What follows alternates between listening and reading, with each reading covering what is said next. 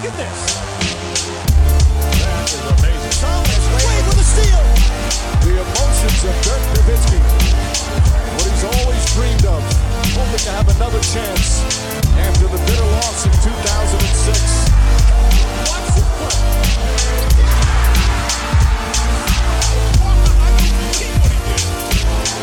That is amazing.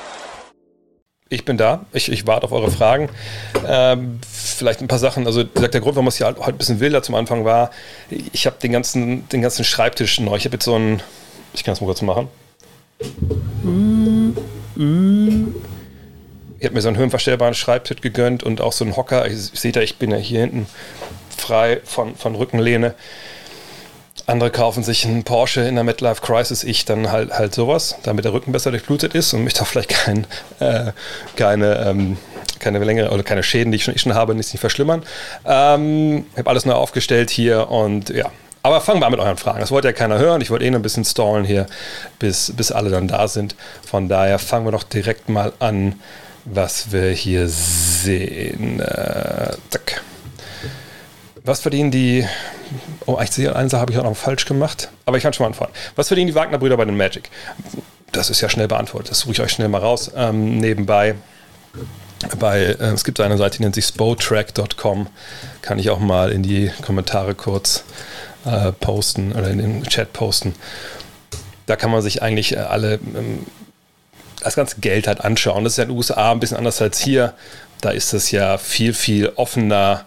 Ähm, ja, die sind zwar nicht alle immer, alle Details immer bekannt, aber sie geben sich dann schon relativ viel Mühe, äh, die Teams, dass das dann, oder die, die Journalisten und irgendwann ist dann auch, wie gesagt, öffentlich. Und da können wir jetzt direkt mal rüberschauen, was wir da sehen. Da haben wir hier, vielleicht auch nochmal die Multi-Year Summary ins Aufrufen. Ähm, genau. Also, dann sehen wir hier tipp, tipp, tipp, ne, Gary Harris, Topverdiener momentan noch. Mal gucken, ob der das Jahr dann noch zu Ende spielt da. Ähm, Johnson Isaac, bla bla bla. Und dann sind wir hier bei Franz. Ja, 5 Millionen, 5. Das, das ist der Rookie-Vertrag, den er unterschrieben hat. Also das sind ja festgelegte Werte. Je nachdem, wo du gedraftet wirst, dann verdienst, verdienen halt alle das Gleiche. Ne? Also die da gedraftet werden über die Jahre, das ist so, ein, so eine eine Rookie Salary Scale nennt man das so klar festgelegt ist, was kriegt der erste Pick, was kriegt der zweite, dritte, vierte, fünfte, sechste. Ähm, so geht das dann halt runter. Ähm, zumindest in der ersten Runde. So, da sehen wir hier Franz Wagner, wie gesagt, nö, das ist schon, das ist ein guter Tarif, mit dem er da angeheuert hat. Und wir sehen unten Moritz, ähm, hat einen Minimaldeal unterschrieben. Dann können wir ihm mal aufrufen, äh, was er vorher denn so verdient hat. Und dann äh, sehen wir dieser Zweijahresvertrag, ne, das sind 3,6 Millionen, das Average Salary. Äh, und wir sehen mal den anderen Vertrag von ihm. Oder kann man das jetzt gar nicht sehen? Career Earnings hier. Ähm, da sehen wir, ja, hat damals angefangen bei den Lakers, wurde er später gedraftet, von daher war das auch andere, anderer Tarif bei ihm. Ähm, von daher wird das zutreffen, was Moritz ja auch, auch mir schon äh, gesagt hat, ähm, dass äh, er Franz immer zur Seite genommen hat und gesagt hat, ey, pass auf, machen wir uns nichts vor. Du bist der, der der Familie das Geld das, Geld nach Hause bringt. Und ich muss mal kurz eine Sache noch rausgucken. Äh, und momentan ja, geht es natürlich schon gut los. Ähm, aber das hat eben dem mit viel damit zu tun, wann er, er halt gedraftet wurde. Und ähm, ja, das, das sehen wir halt natürlich dann hier, hier an der Stelle. Ähm, aber das ist natürlich nur der erste Vertrag, nur der zweite Vertrag, also der erste nach dem Rookie-Deal. Das ist natürlich das, worauf man schauen will, dass man da halt auch Geld verdient. So, und so langsam kommen wir auch rein heute nach diesem Hickhack da zum Anfang. Ähm, dip, dip, dip, Hier schreibt man, dass die Tonspar synchron läuft. Das ist in der Regel schnell behoben, wenn ihr einfach, wenn ihr einfach ähm, einmal kurz äh, F5 drückt, also wieder neu startet oder reloadet, dann geht das in der Regel. So, bop, bop, bop, bop, bop. WM-Quali-Auflosung, gute Gruppe. Was haben wir da gehabt? Ähm, das muss ich überlegen. Polen, Israel, und wen noch? Ich vergesse schon wieder. Egal.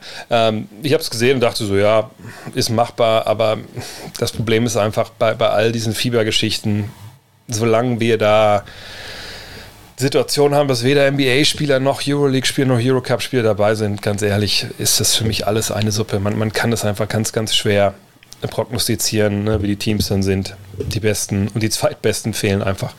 Von daher ist es einfach das ist eine okay Gruppe, denke ich. Es ist nicht, nicht zu schwer, aber wer, wer weiß schon, wer für wen da im Endeffekt antritt. Ähm, Mo oder Franz, weltbeste Karriere in NBA? Also, ich würde schon momentan für, für, für, äh, für Franz votieren wollen. Einfach aus dem Grund, dass das seine Position eine ist, die unglaublich gefragt ist in der NBA. Er als Flügelspieler, der verteidigen kann, der werfen kann, der, der auch mit dem Ball was anfangen kann, der kann passen, der kann auch mal zum Korb gehen. Jede Mannschaft braucht so einen Spieler. Und, und wenn man jetzt fragen würde, bei 30 Teams, mal würdet ihr gerne Franz Wagner haben, würden alle 30 Teams sagen, oh ja, natürlich würden wir gerne. Bei Moritz ist es so, dass durch die Position, die er spielt äh, und, und, und die, die, Profil, was er hat, was er kann, was er auch vielleicht nicht so gut kann, ist er natürlich ein Stretch Big Man, der auch einen Ball auf den Boden setzen kann, der auch spielintelligent ist, aus dem Pick and Pop, Pick and Roll kommen kann, aber defensiv da eine Unterstützung braucht und das ist halt ein Job, den, den nicht jedes Team offen hat, wo, wo nicht jedes Team wirklich auch Bedarf hat, gerade weil auch die auch Big Men immer weniger Arbeitsplätze in der NBA bekommen. Ja, das geht ja über Jahre halt, oder seit Jahren ging es ja zurück. Von daher würde ich schon sagen, ähm, ja, dass äh, Franz die beste Karriere hinpasst, hinlegt. In jüngster Zeit wurde es in Profifußball immer mehr zum Mode, dass Spieler nicht zum Training erscheinen, um eine Freigabe seitens des Vereins zu erzwingen, Kostic, Dembele etc. Gab es schon mal ähnliche Fälle in der NBA, beziehungsweise wird solches Fehlverhalten dort härter sanktioniert? Doc Rivers, ähm, der es gefragt hat gerade, äh, hast du vorhin auch Bundesliga geguckt? Da hab ich, das habe ich auch gesehen. Hatte, als ich ich habe jetzt heute mein, mein Stream-Setup auch für, für die Xbox zum Zocken aufgepimpt. Ähm, und da hatte ich dann kurz da reingeschaut und war ein bisschen erstaunt, dass halt ein paar von den Kollegen gesagt haben, naja, in den USA ist es ja anders, da kann man sich ja nicht von einem Team wegstreiken. Ähm, wo ich dachte, naja, also haben wir ja in der NBA in den letzten Jahren ziemlich viel von gehört, ja, dass gerade Spieler im letzten Vertragsjahr dann ihren Teams gesagt haben, pass auf, also entweder verliert mich für nichts, ich hau ab, oder ihr tradet mich bitte sofort. Äh, wir haben es gerade mit James Harden vergangenes Saison erlebt, dass da noch nicht mal ein Spieler vertragsfrei werden muss, dass man sich wegstreiken kann. Also es, es gibt natürlich Fälle.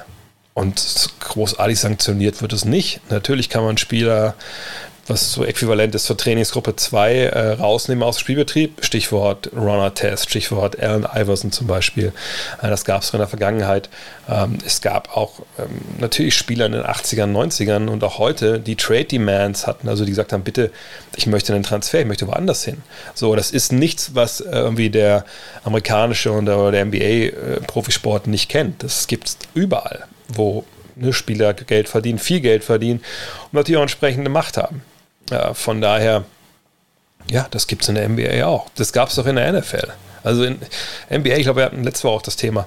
Ja, jemand wie Steve Francis, der hat sie als Rookie quasi weggestreikt von den Vancouver Grizzlies, die ihn gedraftet haben. Also das ist nichts, was jetzt im Fußball irgendwie, das ist kein Alleinstellungsmerkmal. Mhm.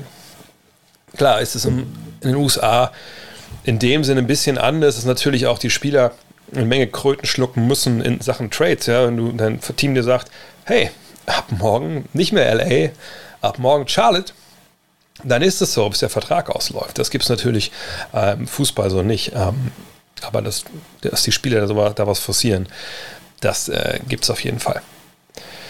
Auf ESPN stand, dass Kevin Love kein Interesse an einem Buyout hat. Dies war allerdings vor dem letzten All-Star-Break bereits Thema. Wann kommt der Buyout? Ich denke, es ist nur eine Frage der Zeit. Des Weiteren wird Paul Millsap bei den Lakers gehandelt. Dies war vermehrt Thema beim Lakers Nation Podcast, die auch bei Ron gut informiert waren. Er soll dann die Small Ball Lösung auf der 5 sein. Ähm, fangen wir erstmal bei, bei Kevin Love an. Es ist keine Frage der Zeit. Es ist eine Frage des Geldes.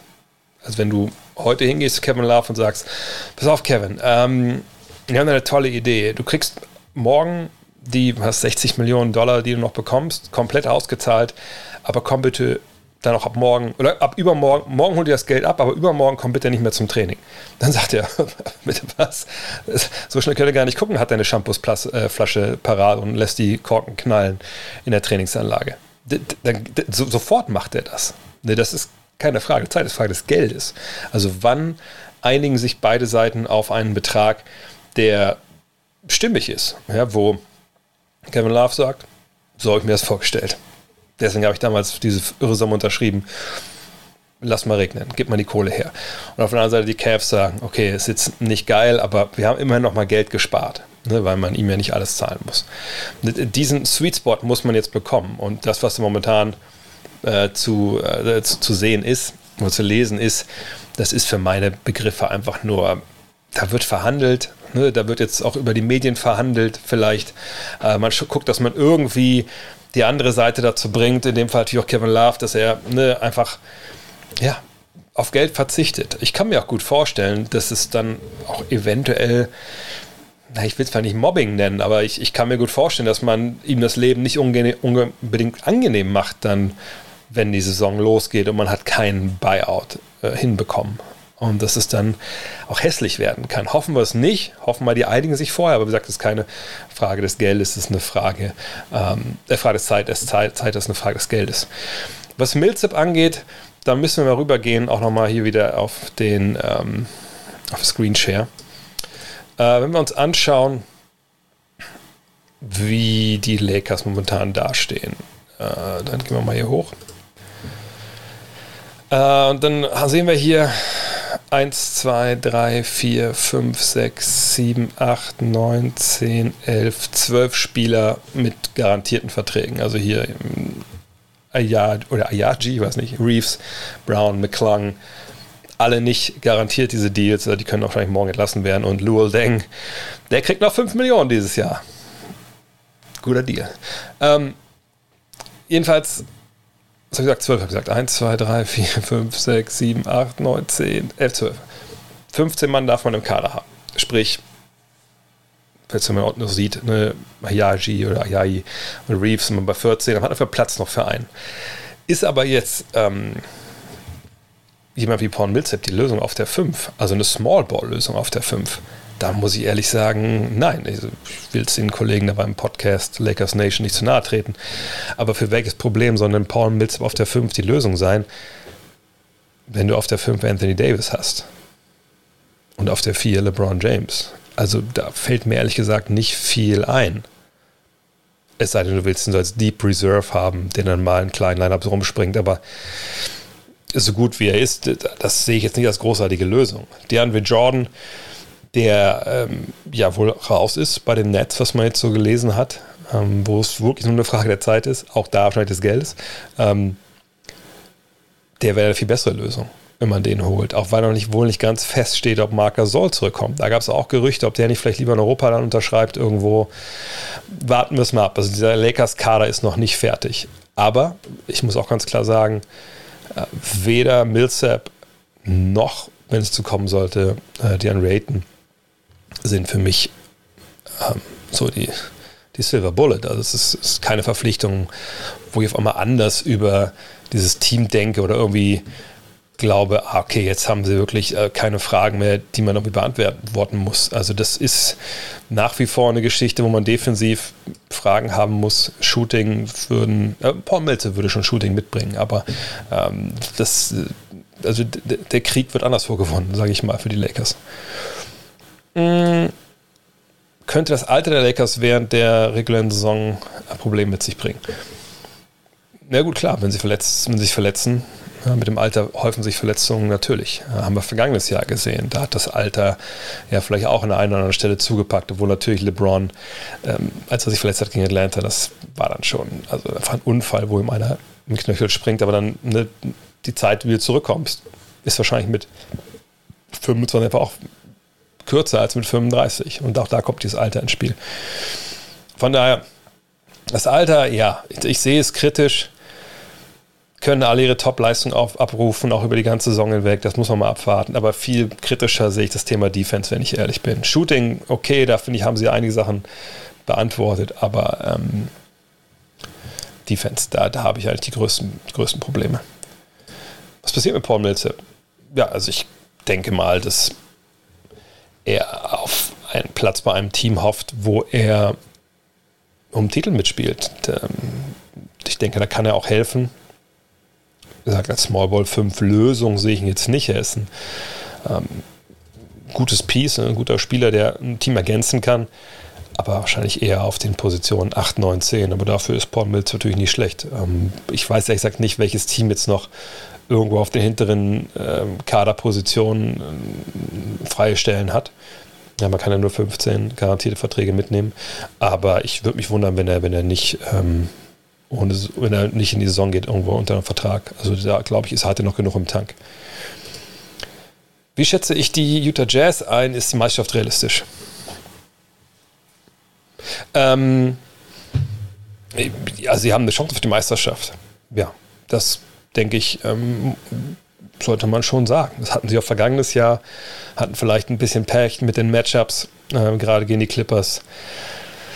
Defensiv auf dem Flügel war das ein bisschen zu dünn. Da hat man einfach gegen diese, ja, diese tolle kleine Aufstellung der Clippers hat keine Antworten mehr gehabt. Ähm, man hatte keine Alternative zu Rudy Gobert, dass man noch kleiner gespielt hat. Man hatte keine Alternative zu den Flügelspielern, die überlaufen wurden und dann musste Gobert aushelfen. Ähm, da kam echt so, so eins zum anderen und da muss man sagen, dass das nicht, da hat es dann gefehlt irgendwann. Jetzt hat man natürlich hingegangen, hingegangen hat Derek Favors abgegeben, man hat äh, Jeff Green geholt. Hat man Jeff Green geholt? Nee, nicht Jeff Green. Äh, man hat Rudy Gay geholt. Rudy Gay hat man geholt. Das ist eine tolle Option, so als, als Small Ball, Vierer, Fünfer. Mal gucken. Also ich finde, sie sind ein Kandidat auf den Titel und das ist für mich ja meine Definition immer ein Team, was in die Conference Finals kommen kann. Und äh, dann schauen wir mal weiter. Aber äh, es gibt noch einige Fragen, die sie beantworten müssen. Was ist ein Two-Way-Contract? Ich sag mal so, ähm, im Endeffekt ist es eine Möglichkeit für Teams, Spieler zu verpflichten, ohne über dieses Limit zu gehen, was ich gerade gesagt habe, dieses 15 äh, garantierte Verträge oder 15 Spieler im Kaderlimit. Ähm, diese Spieler dürfen eine bestimmte Anzahl von Einsätzen in, in der NBA haben, sind aber eigentlich in der G-League unterwegs und, und es ist eben eine Möglichkeit, quasi so ein, ja, noch einen Youngster, einen Entwicklungsspieler dabei zu haben und ähm, ihn halt mehr Geld zu bezahlen, als er eigentlich in der G-League bekommen würde. So kann man es auch am besten erklären. Äh, Kann man sagen, dass Brad Stevens seine ersten Tage als GM gute Leistung gebracht hat? Favorit sind sie nicht, sicher nicht geworden mit dem neuen Kader. Geht die Frage noch weiter? Nein. Okay. Ja, ich war überrascht, dass er so umtriebig war. Hat sicherlich mit Dennis Schröder auch ähm, in dem Sinne Glück gehabt, dass ihn, glaube ich, keiner dort gesehen hatte. Ähm, vor Beginn der Offseason ja, dass das so funktioniert hat. Für das Geld hat man da auf jeden Fall einen Spieler geholt, der, der, der das wahrscheinlich outperformt. Das würde ich von ausgehen. Man hat Kimber Walker ähm, fortgeschickt, man hat Smart verlängert und man hat vielleicht nur noch diesen einen, einen großen Deal noch, noch in sich halt, ne, wenn man sich entscheidet, vielleicht doch das Tatum-Brown-Duo aufzubrechen. Vielleicht denkt man auch, dass die beiden noch, noch mehr Potenzial haben und auch vergangene Saison besser hätte laufen können, wenn, wenn Jason Tatum halt nicht so ja, ne, mit Covid zu tun gehabt hätte und Verletzungen auch viele Spieler da ein bisschen rausgenommen haben. Ich, ich bin gespannt. Also ich denke, sie treten insgesamt in der Eastern Conference hier besser geworden, auf der Stelle, wenn es um die Tabelle jetzt geht. Aber ich denke auch, dass Brad Stevens da, da echt einen guten Job gemacht hat. Boah, ich merke gerade, das ist schon ein bisschen anstrengend auf diesem äh, Schemel hier. Ich fahre mal runter und äh, gleichzeitig hole ich mal meinen alten Stuhl wieder. Kleinen Moment. Das ist Live-Fernsehen. Hier wird umgebaut.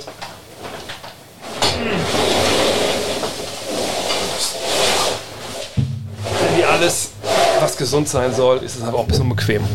Jetzt war die Kamera weit oben. Jetzt muss ich Kamera ein bisschen runterrollen. Das ist wirklich Live-Fernsehen heute. Und ihr seht, wie unordentlich das ist. Es wird aber besser. Trotzdem, inhaltlich geht es natürlich top weiter. Ähm, Bulls in die Playoffs. Ja, wenn sie das nicht schaffen, dann, dann wäre ja viel von dem, was sie da probiert haben zuletzt, wenn man ehrlich ist, das wäre eine ganz schöne, ganz schöne Nullnummer. Also, nee, du hast angegriffen, du hast versucht, wirklich super viel rauszuholen und äh, holst jetzt nochmal richtig äh, mit Rosen ein, der, echt nochmal Vollgas geben soll. Und du hast jetzt echt ein Dreigestirn mit Levine, mit Vucevic, eben mit The Rosen. Äh, du hast ein paar brauchbare Youngster, du hast Lonzo Ball geholt. Also wenn das jetzt nicht in die Playoffs gehen soll, dann muss man sich schon fragen, warum haben sie es eigentlich gemacht? Also ich denke schon, dass das äh, Playoff-Ding für sie realistisch ist. Aber ich, ich sehe jetzt auch nicht, dass sie diesen Riesensprung gemacht haben auf ein Level, wo man denkt, ach krass, da habe ich die noch gar nicht gesehen, das ist ein Favoritenteam oder so. Ähm, ich glaube, da, da sind wir uns alle einig, dass das nicht der Fall ist. Was haben wir noch? Estland, ach, ich habe geschrieben, Estland war noch äh, in, der, ja, in der Gruppe Deutschland. Okay, ja, wie gesagt, eigentlich alles machbar. Oh, Grüße aus Längede. Das ist Salzgitter. Da habe ich auch schon Basketball gespielt. Schöne Grüße zurück. Wer für mich Favorit im Westen ist und warum? Ähm, ich denke schon, dass die Lakers der Favorit sein müssen äh, mit all dem, was sie gemacht haben. Ähm, wie gesagt, ich habe Fragen Richtung Defense, natürlich auch Shooting, die Lineups. Also ich glaube, sie haben Shooting. In einem Vakuum haben sie genug Shooting. So ist es nicht. Aber ich, ich frage mich halt wirklich, ähm,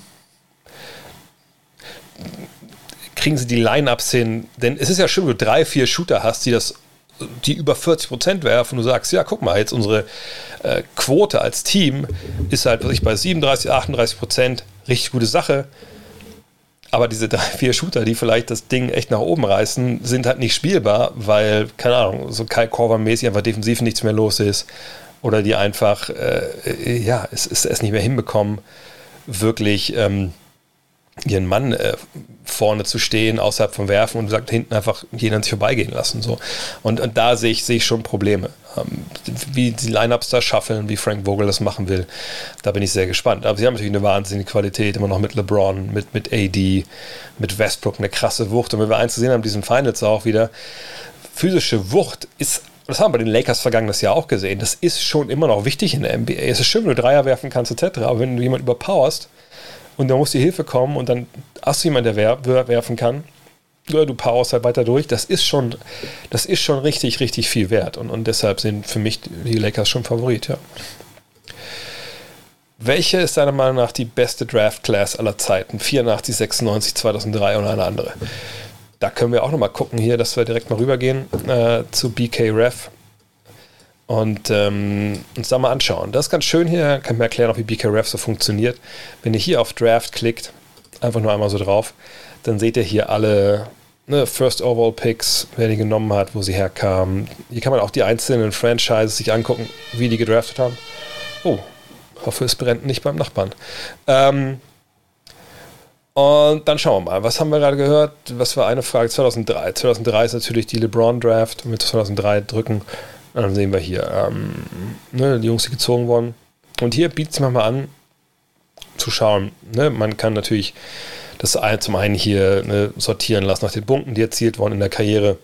Manchmal ein bisschen äh, in die Irre führen, wenn man jemand eine Kurzkarriere hatte und nicht am Ende dieser Jahre, wo dann keine Ahnung, noch 12, 13 Punkte gemacht wurden, dann geht, gehen die Zahlen runter. Aber das ist natürlich ein Indikator, wo man gucken kann, okay, was haben wir eigentlich da gehabt?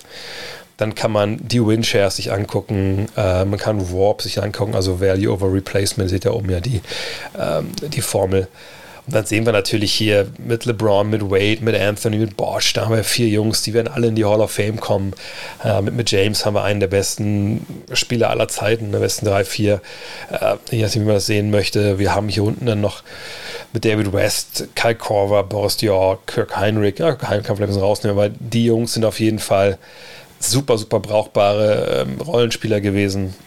Ähm, hier haben wir noch ein paar Jungs, Josh Howard, ne, der, glaube ich, der, bei dem ist es so, dass er, ein paar echt gute Jahre gehabt und natürlich ein paar Jahre nicht so gut waren. Genau das gleiche geht um Leandro Barbosa. Also das war schon äh, ein cooler, cooler Jahrgang, können wir, nicht, können wir nicht drüber streiten. Dann haben wir 96, klar ist die Kobe Draft, die Iverson Draft, wir sehen es hier, Iverson Camby, ja, bis Kobe, da muss man tatsächlich runterscrollen. Stojakovic, Nash, wenn wir uns mal den Warp angucken, haben wir keinen diesen krassen Ausreißer wie äh, LeBron, aber gut, ist halt so. Ja, diese Stats natürlich auch, zeigen auch nicht alles. Aber sehen wir halt hier Kobe, Ray Allen, Allen Iverson, Stephen Nash, Marcus Camby, Stefan Marbury, Peja Stojakovic, Sharif Abdurrahim. Das sind ja alles Jungs hier, ne? die haben abgeliefert. Äh, ne? Stars in ihrer Rolle auch gewesen, stellenweise gefühlt so von der, von der Tiefe an der Spitze, obwohl es vielleicht so die, wobei Hall of Fame man ist man ungefähr auch auf der gleichen Stufe. Ne? Ähm, das ist, ich glaube, 2003 stinkt so ein bisschen gegen 96 ab, weil, glaube ich, da einfach die Tiefe ist. Und das kann natürlich jeder selber sich entscheiden, was für ihn wichtig ist, wenn es darum geht, solche ähm, Jahrgänge zu bewerten. Also geht es dann eher um wie viele Hall of Famer dabei, wie viele All-Stars dabei waren, etc. Oder geht es ein bisschen um die Tiefe? Also ich sehe gerne das Gesamtbild. so ein 84 und sind auch ehrlich gesagt die drei Jahre, die ich auch nur nennen würde, wenn wir da mal auf Warp klicken. Ja, da sehen wir natürlich Mike vorneweg, äh, John Stockton, Charles Barkley, Hakim Olajuwon, Sam Perkins, Alvin Roberts würde ich vielen Leuten gar nichts mehr sagen, ähm, ne, aber auch wirklich ein richtig guter, guter Zocker. Ähm, Jerome Kersey, äh, also Thorpe, Vern Fleming, Michael Cage, Jay Humphrey, das sind auch echt Sam Bowie, klar, ne, ist natürlich einer, den man sich unlustig macht. Hier fällt es jetzt so ein bisschen ab. Ja, ein paar ein paar gute, ein, zwei gute Songs gehabt. Leon Wood ist heute Schiri. Ähm, ehrlich gesagt glaube ich, wenn es für mich darum gehen würde, jetzt einfach, ne, wer die Draft ist, ist immer so, wenn es darum gehen würde, ich, ich bin jetzt GM und äh, ich habe einen frühen Pick, ich weiß aber noch nicht wo. Also ich habe einen Pick in Top 10, sagen wir mal.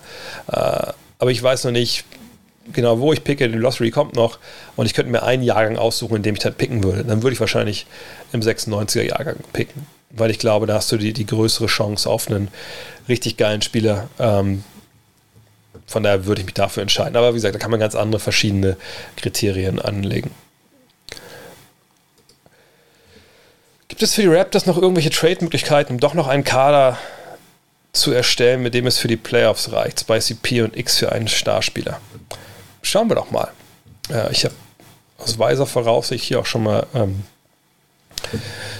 die gute alte Trade NBA-Seite aufgerufen, die mittlerweile ja anders heißt. Ähm, ihr kennt das ja schon, hier ist Team A, das sind die Raptors. Naja, und ein Trade, der, glaube ich, nach wie vor einer ist, den man sich vorstellen könnte, wo natürlich in der gleichen Conference, da muss man mal aufpassen, ist vielleicht wirklich äh, sowas hier in der Richtung. Äh, keine Ahnung, wie man da noch mit reinpackt. Packt man Tobias Harris da mit rein? Ist man dann besser? Wahrscheinlich nicht. Geht sowas? Ne, ich denke, da braucht man noch ein bisschen mehr Geld noch.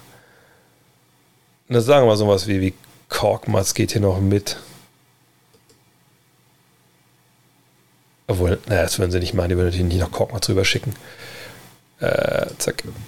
Komm, das geht, aber natürlich nicht von der Kohle her. Nee. Äh,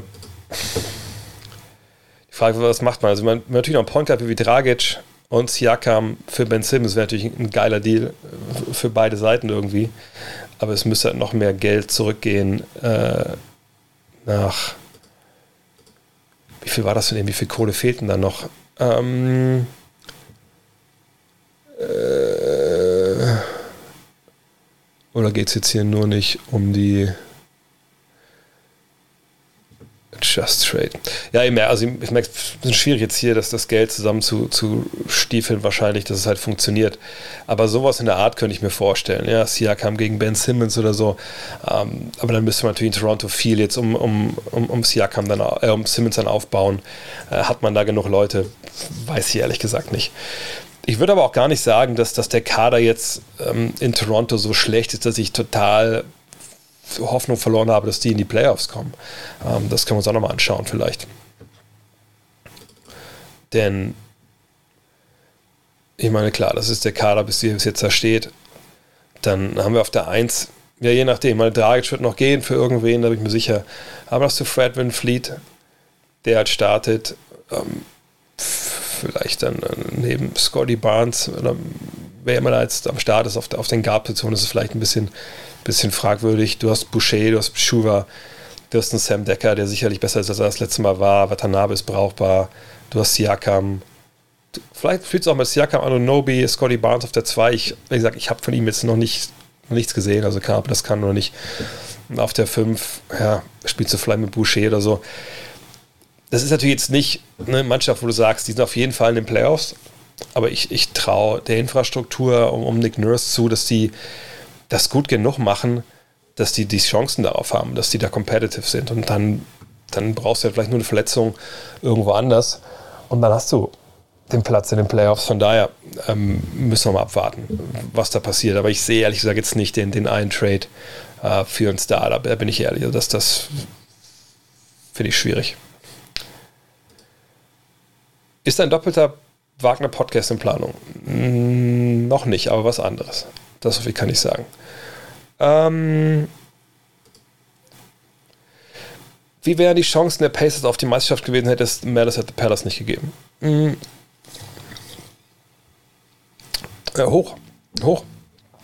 Also da, ähm, das ist ja eine Geschichte, glaube ich, die gerade auch mit diesem Netflix-Doku, die wollte ich die Woche auch noch mal gucken. Vielleicht, mal, ich vielleicht wollte eine Watch-Party machen. Äh, ich, ich muss noch mal schauen, wann wir das ähm, realisiert bekommen. Aber wenn wir uns die Saison 2004, 2005 mal anschauen, äh, und das, jetzt habe ich hier falsch, jetzt habe ich hier den, das Game Log von Metaworld Peace wollen wir natürlich nicht. Wir wollen die NBA von 2004, 2005 uns anschauen. So, ähm, dann sehen wir Indiana in dem Jahr natürlich nicht gut. Klar, aber da war es ja auch äh, Palace in the Palace. Das Jahr vorher. So, da sind wir 61, 21, ja, bestes Team. Und zwar mit einem ziemlichen Abstand in der äh, Eastern Conference. Beste Team in der Liga. Ja, Timberwolves mit 58 Siegen. Kann man sich fast nicht vorstellen. So, wenn man dann sieht, wer dann im Jahr dabei war, dass so Jermaine O'Neal, ja, der 20 und 10 abgeliefert hat, 2,6 Blocks, also das war wirklich eine Maschine damals. Meta World Peace, ja, hat von allem ein bisschen was gemacht. Dreierquote war jetzt nicht berühmt, aber egal. Al Harrington, der eigentlich den Ruf hatte, ein Stretch Big Man zu sein. Ihr seht das hier, das waren andere Zeiten. Reggie Miller natürlich noch am Start, der hat von draußen geknallt. Jamal Tinsley, ein ehemaliger Streetballer, ähm, hat das gut gemacht. Jonathan Bender kam so als Stretch Big von der Bank, kleines Volumen hier, auch oft verletzt. Das sieht man auch da in dem Jahr. Ähm, Anthony Johnson, Jeff Foster, Kenny Anderson, Austin Crusher, Fred Jones. Also es waren ein paar Jungs dabei, ne, die auch schon in Finals gespielt haben. Das war eine tiefe Truppe, die auch wussten, wie es funktioniert. So, und dann kommt halt die, äh, die, die Saison, wo es dann halt ähm, den Bach untergeht.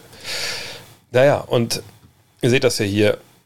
Ja, Meta P spielt nur sieben Spiele und danach ist er suspendiert. Jermaine O'Neal wird lange suspendiert, genau wie Steven Jackson. Ähm, das hat er suspendiert gehagelt hier bei den Protagonisten. Aber ihr seht halt auch, dass das, wenn du ihn noch gehabt hättest, sicherlich hätte er nicht 25 aufgelegt, wenn äh, O'Neill 24 auflegt. Aber das wäre so eine tiefe Truppe gewesen, auch weil Jackson dabei ist, ne, weil die anderen noch am Start sind. Ähm, die hatten schon verdammt gute Chancen. Und in dem Jahr muss man auch sagen, ähm, die NBA, naja, ne, die, die Spurs werden Meister in dem Jahr. Ne, in dieser, in dieser super ugly Finalserie gegen Detroit. Ich denke, sie hätten gute Chancen gehabt. Ähm, waren jetzt der überragende Top-Favorit, der alles in Grund und Boden gespielt hätte. Nee, das aus Erinnerung kann ich mir nicht erinnern, dass wir die damals so gesehen haben. Das war so die Zeit, äh, als, als wir mit Five gerade angefangen hatten. Äh, aber die waren auf jeden Fall ähm, richtig, richtig, richtig gut. Ähm, mache ich auch Streams zur NFL. Ich mache am Freitag einen Stream ähm, zu meiner NFL Fantasy Draft. Ich wurde gefragt vom, vom Nico Backspin, den einige sicherlich kennen, der macht bei der Footballerei, das ist glaube ich auch ein NFL-Podcast mit und äh, die machen so eine Fantasy League irgendwie er und ich glaube der Chef von den Jungs da, ähm, jeder stellt sich quasi ein Fantasy, äh, also ein Team von Fantasy-Ownern zusammen und jeder draftet sein eigenes Team. Am Ende, glaube ich, gucken die, wer dann die meisten Spiele gewonnen hat. Und er hat mich gefragt und eigentlich habe ich immer recht wenig Zeit für Fantasy, aber ich finde Football geht dann immer noch, weil die spielen ja quasi nur am Wochenende. Da werde ich schon schaffen, meine Teams aufzustellen. Ähm, außerdem habe ich da nicht so wirklich viel Ahnung von. Da muss ich mich jetzt auch nicht so mega anstrengen, obwohl ich ihn ja nicht hängen lassen will. Und am Freitag, glaube ich, um 19 Uhr ist der Stream. Oder geht die Draft los, die Live-Draft, und da streame ich dann hier und hoffe, dass ihr dabei seid, wenn ihr Ahnung von der NFL habt und mir ein bisschen unter die Arme helfen, greifen könnt an meinen paar Picks. Ähm, aber ansonsten streamen zur NFL, nö. Also ich wünsche, dass ich irgendwie, keine Ahnung, mir Spielchen angucke und da halbgar drauf reagiere. Aber ob das so viel Sinn macht, weiß ich ehrlich gesagt nicht. Denkst du wirklich, dass LeBrons Performance gegen die Suns sein tatsächlicher Leistungsstand ist? Falls ja, verstehe ich nicht, wie jemand innerhalb weniger Monate so viel schlechter werden kann. Falls nein, verstehe ich nicht, wieso er plötzlich abgeschrieben wird und zum Beispiel Janis als ein Level besser gilt. Ihr könnt gleich trinken, mach schon mal bereit. Basketball ist kein Tennis. Prost. Hm. LeBron James hat nicht gegen Chris Paul gespielt oder gegen Devin Booker. Die Lakers haben gegen die Suns gespielt. So. welche Probleme hatten denn die LA Lakers in diesen Playoffs? Oder überhaupt eigentlich in der ganzen regulären Saison, wenn man ehrlich ist. Also sie hatten mit Verletzungen zu tun, hatten sie hier jetzt auch. Wenn AD gefehlt hat, fehlte der, der defensive Anker und es fehlte offensiv der Mann, der das Spiel bereit gemacht hat, der, der unwiderstehlich war, der eben eigentlich wann immer er wollte, ja, einen zweiten Verteidiger gezogen hat und dann konnte der Ball laufen, dann konnte man attackieren, konnte clever sein. Auch gerade LeBron konnte clever sein, dann ja, hat man halt gescored. So. Ähm, AD war nicht dabei. Dann ab einem bestimmten Punkt in dieser Serie. Dann Shooting. Shooting war das ganze Jahr bei den Lakers ein Riesenthema. Ich habe das ja auch schon, ähm, als es um Dennis Schröder und seine Leistungen in den Playoffs ging, gesagt, dass ähm, die Lakers einfach, ähm, ja, also sie haben, ich gucke es mal kurz nach, sie haben in der regulären Saison 35,4 Prozent ihrer Dreier getroffen. Das war Rang 21 in der Liga. Also da muss man, glaube ich, kein Experte sein, um zu sagen, ja, das war nicht gut. Also im Gegenteil, das war sogar ziemlich schlecht. Wenn wir dann nochmal gucken, was sie in den Playoffs geworfen haben, ich suche es mir gerade mal kurz raus, ähm, dann muss man auch ganz klar sagen, äh, wenn ich jetzt finde, endlich mal, ah, da, Playoffs. In den Playoffs haben sie geworfen, als Team steht das jetzt hier nicht. Hier steht es als Team. In den Playoffs haben sie. Ne, steht ja auch nicht, steht das hier nicht. Egal. Als in den Playoffs hatten sie quasi nur einen Spieler, der wirklich mit, äh, also der wirklich viel Drei genommen hat. Herr Marcus Soll hat 2,2 Dreier pro Spiel genommen mit 64 Prozent. Alles klar, cool, aber das ist jetzt kein hohes Volumen. LeBron hat 8 Dreier genommen, hat 37,5 Prozent getroffen, okay alle anderen unter 33 Prozent. Und die Typen, die halt viele Dreier nehmen sollten, ne, das sind die das hohe Volumen dann haben, die, die müssen die treffen. Schröder 30,8 Prozent. Caruso 29,4. Wesley Matthews 28 Prozent. KCP 21,1 Prozent. Und dann lassen wir Davis mal draußen, aber Davis 18,2, Kyle Kuzma 17,4. So, dann haben wir jetzt mehrere Sachen zusammen. Wir haben den Kurser, der fehlt, der Löcher reißen kann, in die LeBron dann stößt, wenn geholfen wird und er mit seinem überragenden Basketball-Intellekt, wenn der Ball dann zu ihm kommt, weiß, wo er reinstechen kann, um die Defense endgültig zu entblößen oder halt zum Korb durchzugehen. Ja. Wir haben die Schützen, alle eiskalt, außer ihm selber, die, also warum sind die überhaupt wichtig? Ja, wenn ich LeBron bin, ich habe den Ball dann ist es eine Sache, einen Gegner zu schlagen, den ich vor mir habe. Das denke ich, kann er heutzutage auch noch, gerade wenn er ein bisschen Matchup-Hunting betreibt. Und er hat sich dann jemanden ne, hingelegt, wo er denkt, ja, so gut ist der jetzt nicht. Oder ich kann den überpowern. So. Aber das ist eben kein Tennis. Wenn er dann seinen Mann schlägt oder er macht Anstalten, an seinem Gegner vorbeizukommen, wir mal, er hat sich Chris Paul hingelegt bei den Suns und er kommt an ihm vorbei. Dann kommt ein Cam Johnson dazu, dann kommt ein Michael Bridges dazu, dann kommt DeAndre Ayton dazu, wie sie nicht alle heißen. So. Aber die Lakers hatten eben, konnten das nicht bestrafen ne, von der Dreierlinie. Sie, sie, hatten unterm Korb jetzt auch nicht die Jungs, die dann großartig die Durchstecker verwerten konnten oder Lob-Anspiel. Das hatten sie natürlich ab und zu mal drin, aber das war nicht so auf dem Level, wie man es halt gebraucht hätte. Naja, und dann ist man bei LeBron halt mit dem, äh, ja, bald 37-Jährigen, der dann da alles alleine regeln soll. Und das konnte er nicht schaffen. Nicht ohne Unterstützung seiner, seiner Mitspieler, einfach dann komplett gefehlt hat. Ähm, so, lag es daran, dass er verletzt war? Ehrlich gesagt glaube ich, dass es nicht so die ganz große Nummer, eine große Rolle gespielt hat. Sicherlich eine kleinere. Hat sicherlich beigetragen. Nochmal, ne, wenn du in dem Alter dich verletzt, das dauert eben länger und schleppst es länger mit, als wenn du, du jung bist. So, natürlich wird das dieses Jahr keine Rolle mehr für ihn spielen, auch wenn er selber sagt, ich werde hier bei 100% sein, so ja, laber, laber, das, das war auch viel wieder Marketing, aber ähm, ne, klar ist er dieses Jahr fitter, aber auch dieses Jahr, wenn LeBron nicht die Schützen und so um sich herum hätte, dann würde er nicht so effektiv sein können, wie wir das von ihm gewohnt sind. Es gibt ja einen Grund, warum das so äh, hingestellt wurde, warum seine Mannschaften so hingestellt wurden über die Jahre. So, warum sagt man aber jetzt dann, wenn man mehr von ihm erwarten kann, dass Janis einen Meter drüber ist. Weil Janis, wenn der keine Schützen hat, ist auch nicht so gut für ihn. Das ist richtig. Und Janis hat sicherlich auch noch nicht den Basketball-Intellekt, den, den LeBron hat. Aber Janis ist eben eine ganze Ecke jünger, hat eine ganze Ecke mehr Athletik momentan, was ja auch vollkommen klar ist. Er ist ja nun mal viel, viel jünger. Ja, und er ist jemand, der einfach Leute überpowern kann, selbst wenn dann vielleicht mal die Hilfe dazukommt, weil er ein einzigartiger Spielertyp ist. Ist LeBron auch. Ich sage auch nicht, dass das Janis, wenn man jetzt die ganze Karriere vergleicht, der bessere Basketballer ist. Aber Stand heute ist er natürlich drüber. Ist es jetzt ein Level besser? Ich habe keine Ahnung, wie man das definieren soll, was ein Level sein soll.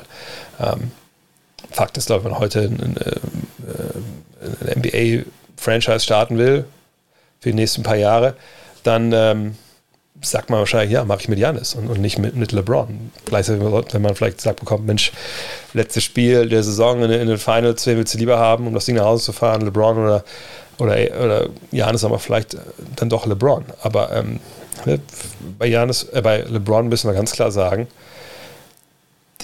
der Mann ist alt. Und das wird sich immer mehr zeigen. Und er hat wahnwitzige Qualitäten immer noch, aber es ist nicht so, dass er alleine alles in, in Grund und Boden stehen, spielen kann. Kannst du dir vorstellen, dass illegal Gelder oder andere Werte wie Werbeverträge fließen, um das Cap Space zu umgehen?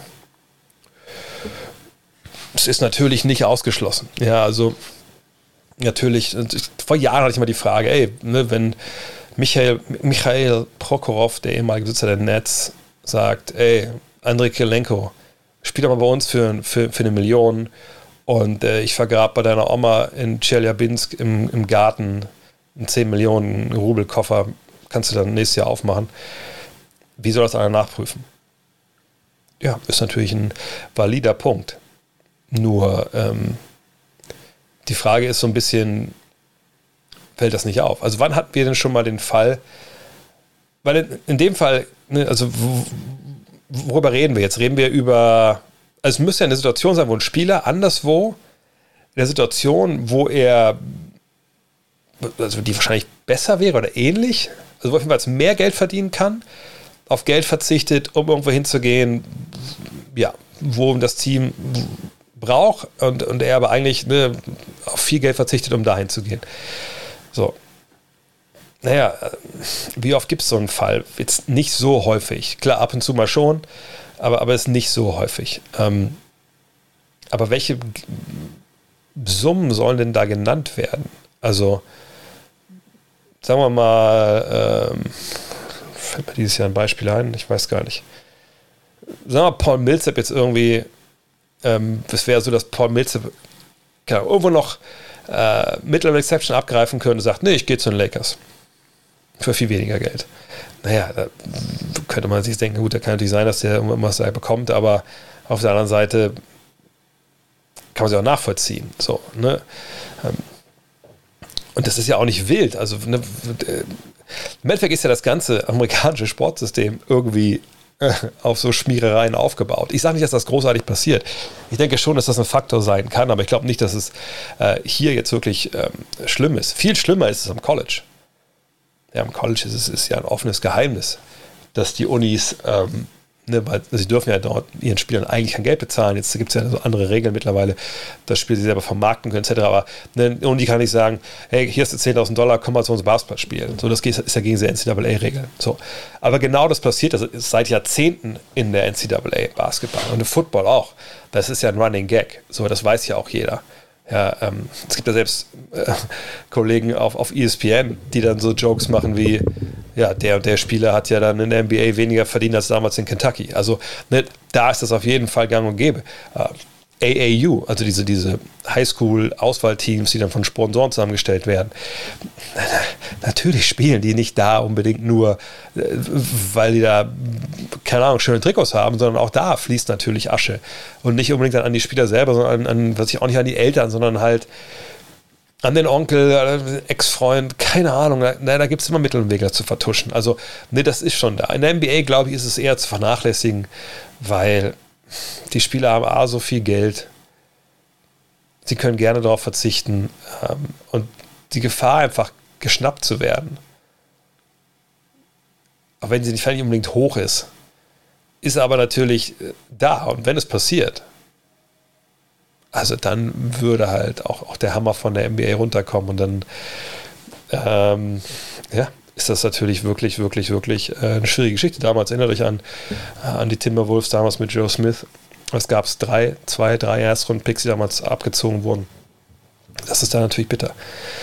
Wie oft gibt es Streams? Also eigentlich immer Dienstags, das ist fix, ähm, aber es gibt jetzt wieder mehr. Ja, es gibt da eigentlich alles Wochen Mittwochs den Weinkeller, der Len ist gerade noch im Urlaub, dann lässt sich's gut gehen. Und das sollst du auch lernen. Mach das, Junge. Mach's noch eine Weile.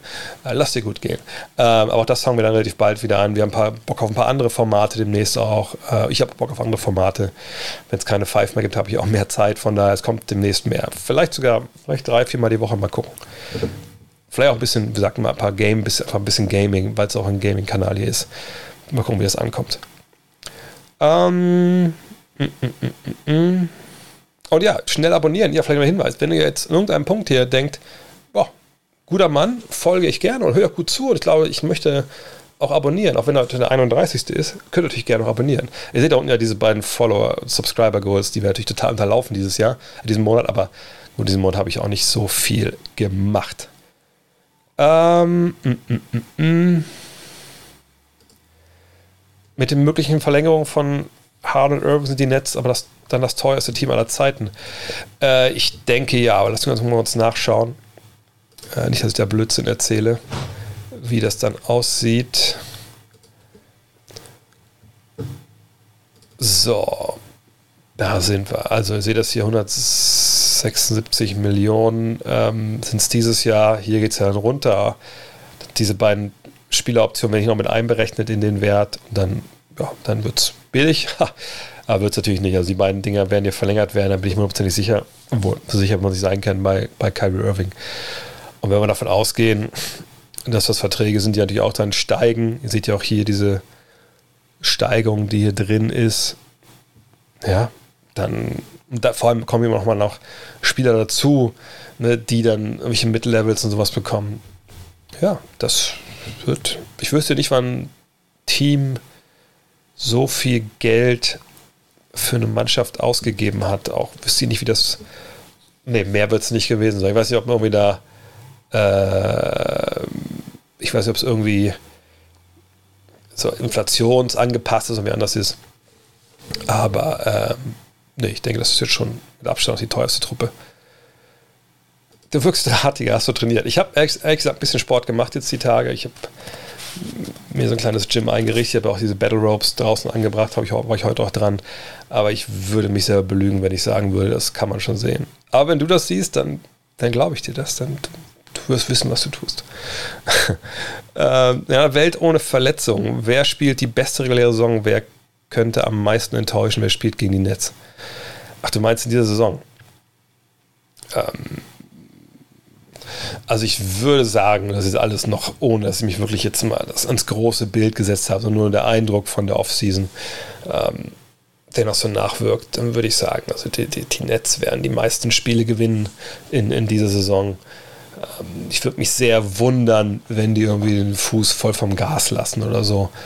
Ähm, sondern die werden, werden durchballern, die, die werden Vollgas geben und die werden gucken, dass sie ihre 60, 65 Spiele gewinnen. Also da, da bin ich überzeugt von. Ähm, wer spielt gegen die Nets? Ich würde sagen die Lakers, aber ich sage, ich bin da nicht 100% überzeugt von. Und wer enttäuscht? Das ist natürlich immer die Frage, was man für Erwartungen an die jeweilige Truppe hat. Ne? Also, wenn man niedrige Erwartungen hat, dann und ihr vielleicht höhere Erwartungen, dann bin ich vielleicht nicht enttäuscht, wenn sie eure Erwartungen unterlaufen, umgekehrt. Ähm, ich gefühlt denke ich, dass Golden State überbewertet wird von vielen. Ähm, ich, ich, und ich, ich, ich, ich verstehe nicht warum. Also ich, ich, ihr wisst, ich bin, also ich habe es oft noch auch on air gesagt, für, für Clay Thompsons Wurf würde ich meine Frau verlassen. Ähm, der Typ ist mit der geilste, der in der NBA rumläuft, auch so, ne, was er so macht in seinem Leben. Das, der, der, lebt wirklich sein bestes Leben. Aber ich, ich verstehe nicht, wie man wirklich davon ausgehen kann, dass er nach einem Kreuzbandriss und einem Achillessehnenriss und zwischendurch gar nicht Basketball gespielt, zurückkommen kann rund um Weihnachten wie es aussieht. Und dann auf einmal wieder Clay Thompson ist. Also ich, mir, mir will nicht in den Kopf, wie man, wie man glauben kann, oder wie man davon ausgehen kann, okay, die Splash Brothers werden die Splash Brothers sein, zu 95 Prozent. Ähm, die, die, die, ich, ich, weiß nicht, wie man das machen kann. Also das war jetzt ja nicht oh, Innenbandriss und Fußnagel eingewachsen, sondern das waren dann mit die beiden schwersten Verletzungen, die man haben kann. So, ähm, von daher, also ich, ich glaube nicht, dass der an dem Level ist. Da haben sie natürlich früh gedraftet, zwei Spieler, die sicherlich auch helfen werden, aber die blutjung sind. James Wiseman ist noch blutjung. Ähm, sie haben natürlich Zugänge bekommen. Eine Otto Porter finde ich super, einer der besten Zugänge, die, diesen, also mal überlegt, für was sie ihn bekommen haben, äh, diesen Sommer. Aber macht das alles wirklich einen, einen überragenden Unterschied?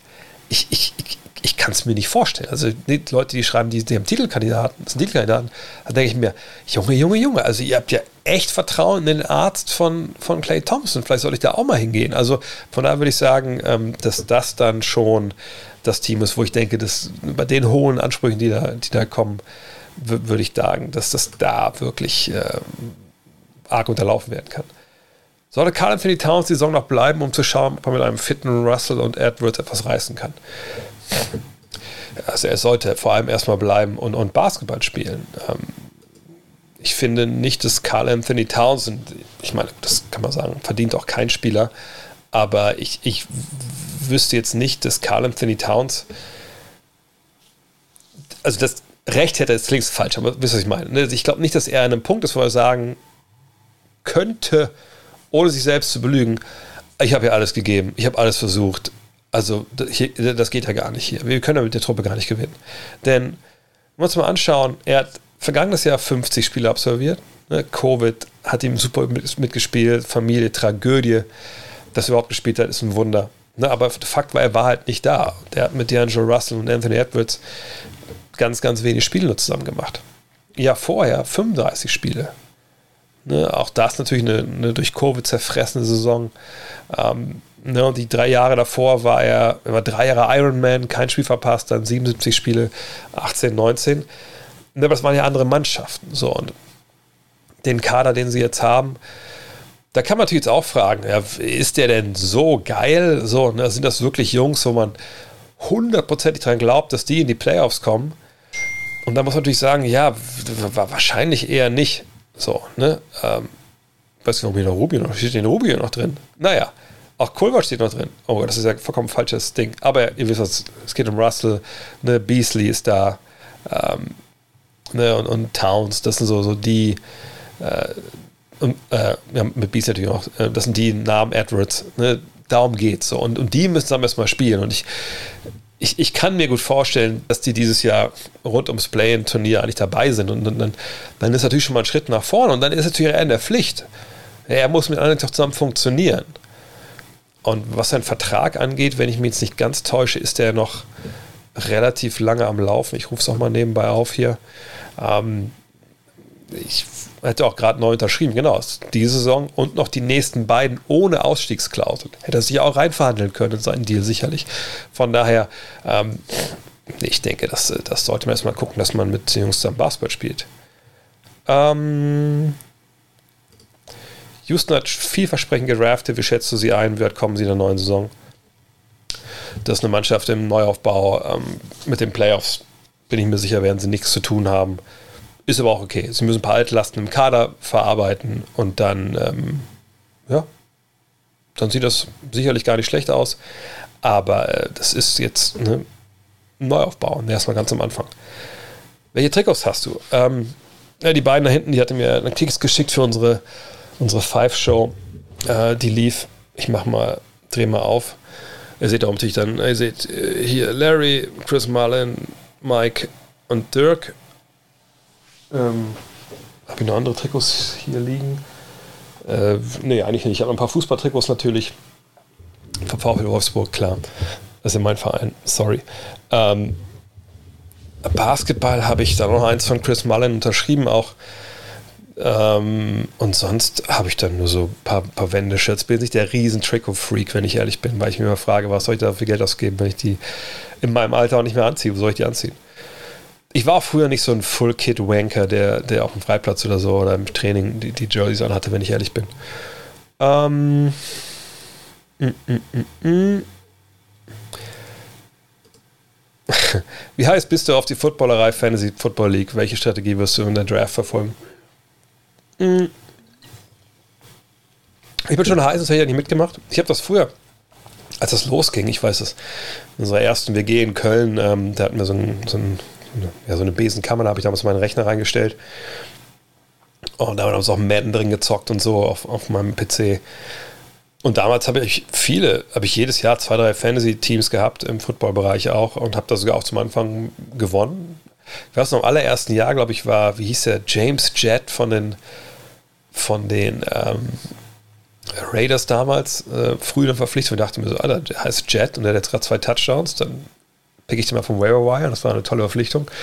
Ähm, von daher, ähm, also ich weiß schon ungefähr, wie es läuft.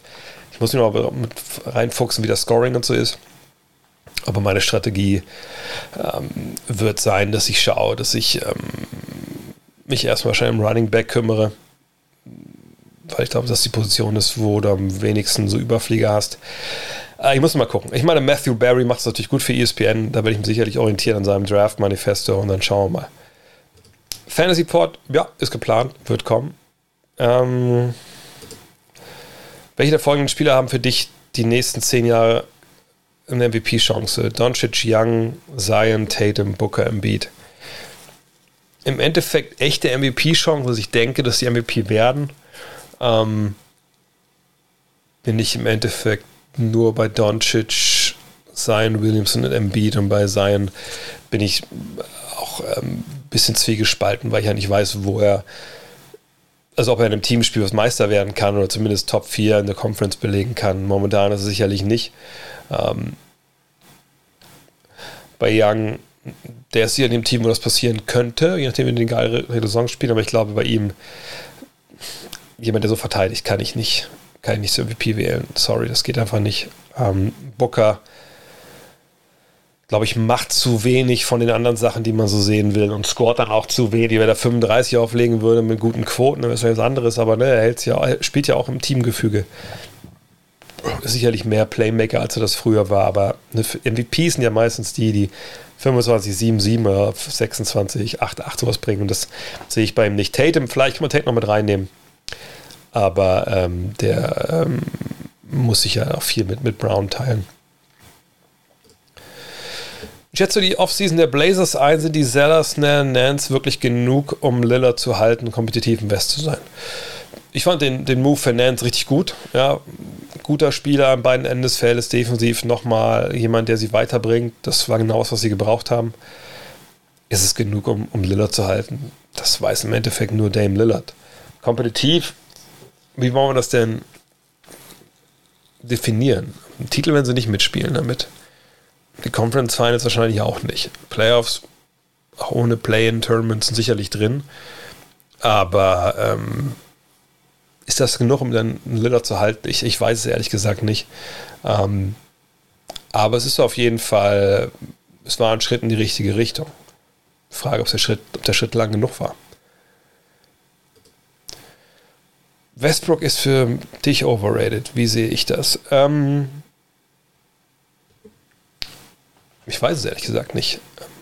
Ist für meine Begriffe, und das muss ich auch jedes Mal dazu sagen bei so einer Frage, ich hänge nicht äh, bei, bei Reddit ab oder ich äh, auf Twitter und so. Ich habe Twitter jetzt eh, mache ich viel, viel weniger, als es, als auch jetzt gemerkt habe im Sommer, dass ich, es ging mir einfach besser. Meine, meine Hygiene, also meine, meine geistige Hygiene äh, äh, hat es echt gut getan, dass ich nicht bei Twitter unterwegs war. Das ging noch nicht mal um irgendwelche toxischen ähm, NBA-Diskussionen, sondern um, um, andere toxische Diskussionen, die man mitkriegt. Und irgendwie bin ich ganz froh, dass ich ja weniger abhänge jetzt. Aber ähm, wie gesagt, ich weiß nicht, wie Westbrook gesehen wird bei, bei, bei der Mehrheit der Leute. Ich weiß, dass es, glaube ich, klare zwei Lager gibt, die, die, die nicht zu vereinen sind. Hier sind die, die sagen, Westbrook, Triple-Double-God, super Athlet, über jeden Zweifel haben. Und die hier sagen, das ist eine Wurst, ne, der, der, packt sich leere Stats zusammen. Es ist kein, der spielt kein Winning Basketball, wird nie Meister werden können. Der, der nimmt die falschen Würfe, trifft, trifft in der, Friend, äh, in der Crunch-Time die falschen äh, Entscheidungen und das ist einfach nur, nur ein, ein Stats-Plünderer. Ich, ich sehe beide Seiten, ich, ich, sehe beide Argumentationen und beide Argumentationen haben natürlich auch, sind in der Wahrheit beheimatet.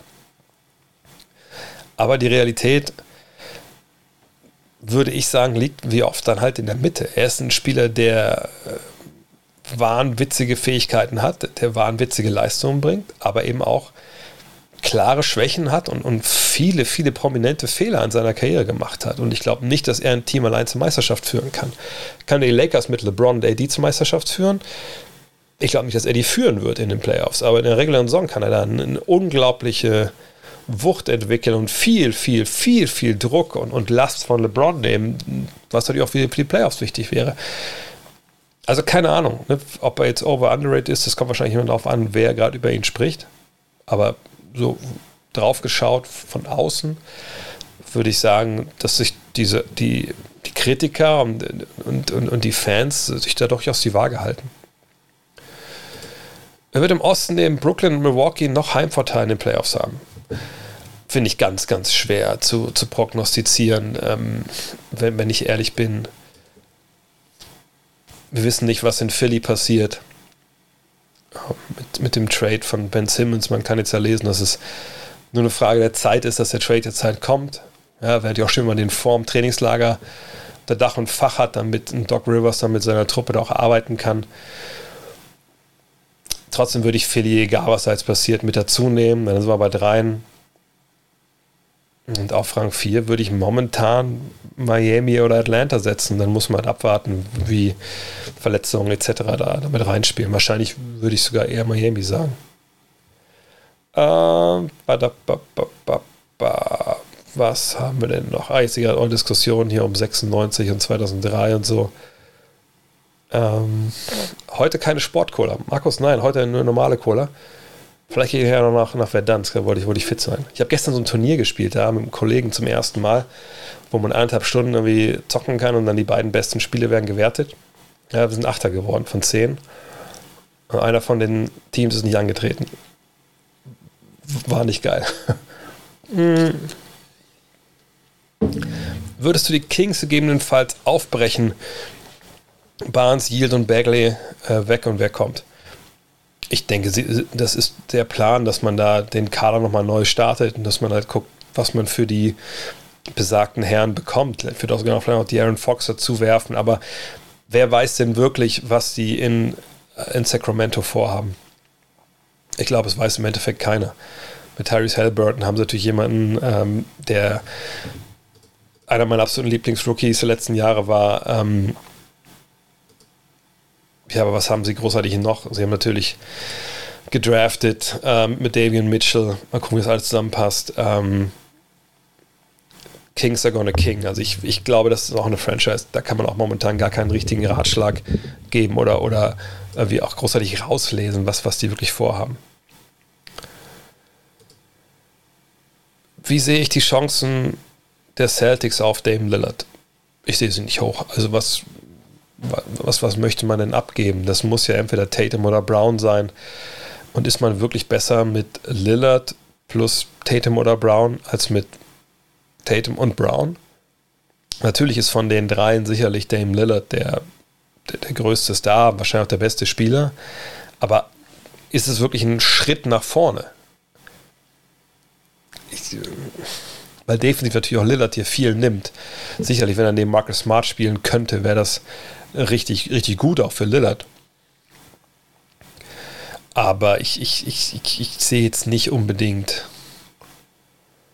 Ich meine, sie haben vielleicht eine Chance, aber sind sie da wirklich besser? Das verstehst du, was ich meine. Also, ne, das ist ein bisschen die Frage, die, die ich mir stelle. Ähm, von daher, äh, ja, äh, ich sehe die Chance aber nicht so wirklich hoch, wenn ich ehrlich bin. Eine Redraft, ob ich die mal mache. Wir haben das im, im Heft gemacht, äh, habe ich auch immer geschrieben, und da haben wir eigentlich, glaube ich, auch schon alle Jahrgänge durch. Und ich weiß, dass viele das auch als Podcast gemacht haben. Ähm, aber irgendwie, nee, ich weiß auch nicht. finde ich jetzt, vielleicht machen wir es mal einfach mal so, so im Stream vielleicht. Auf der anderen Seite, bei so Redrafts ist immer das Problem, wie, wie macht man es? Jetzt sagt man einfach, man macht quasi ein nachträgliches Big Board. Also ich gucke jetzt, wer waren, so machen glaube ich manche auch, ne? wer waren die besten Spieler dieses Jahrgangs, der dann sich 2003 gedraftet wurde und wir gehen jetzt mal hin und sagen, oh, das hätte der erste Pick sein, so das zweite, dritte, vierte, fünfte, weil der war besser als der. Das lässt aber natürlich vollkommen außer Acht, wie die Situation damals bei der jeweiligen Mannschaft war. Also wen haben die gehabt, wen haben die gebraucht. Ne? Das sollte schon noch mit einfließen. So habe ich es zumindest immer in der Pfeife auch gemacht. Ähm, aber ja, aber wenn man es einmal gemacht hat, ist manchmal ein bisschen, ist manchmal ein bisschen, ähm, bisschen langweilig nochmal zu machen, wenn ich ehrlich bin. Auch wenn ich sicherlich gar nicht mehr weiß, was ich da auf geschrieben habe. Ob ich noch einen Verein oder eine Zukunft von JJ Reddick sehe, bei den Mavs wird er nicht bleiben. Ja, also meine Kyle Korver hat Jahre auch immer noch gespielt, wo er sich kaum noch bewegen konnte. Ähm, also ich denke, JJ Reddick wird, wenn er das will, noch irgendwo unterkommen. Die Frage ist, will er halt? Also ich denke, für ihn wäre natürlich eine Station wie Brooklyn natürlich wahnsinnig gut, weil er glaube seine Familie immer noch da lebt. Ähm, Frage ist, glaube ich, für wie viel Geld will er noch spielen? Will er überhaupt noch spielen? Das ist so ein bisschen das Ding. Welche Rolle könnte ein Jason Williams heute spielen? Also White Chocolate wäre er vielleicht sogar besser als damals ich kann mir vorstellen, dass er natürlich heute es in dem Sinne ein bisschen leichter hätte, ähm, dass er in der kleineren Liga mehr Platz hätte. Das glaube ich schon. Ähm, aber wirklich viel besser als damals. Ne, sein, sein Wurf war jetzt nicht so unfassbar über jeden Zweifel erhaben. Also man hat natürlich immer die Dreier äh, im Kopf, die sie den Highlight-Tapes zeigen.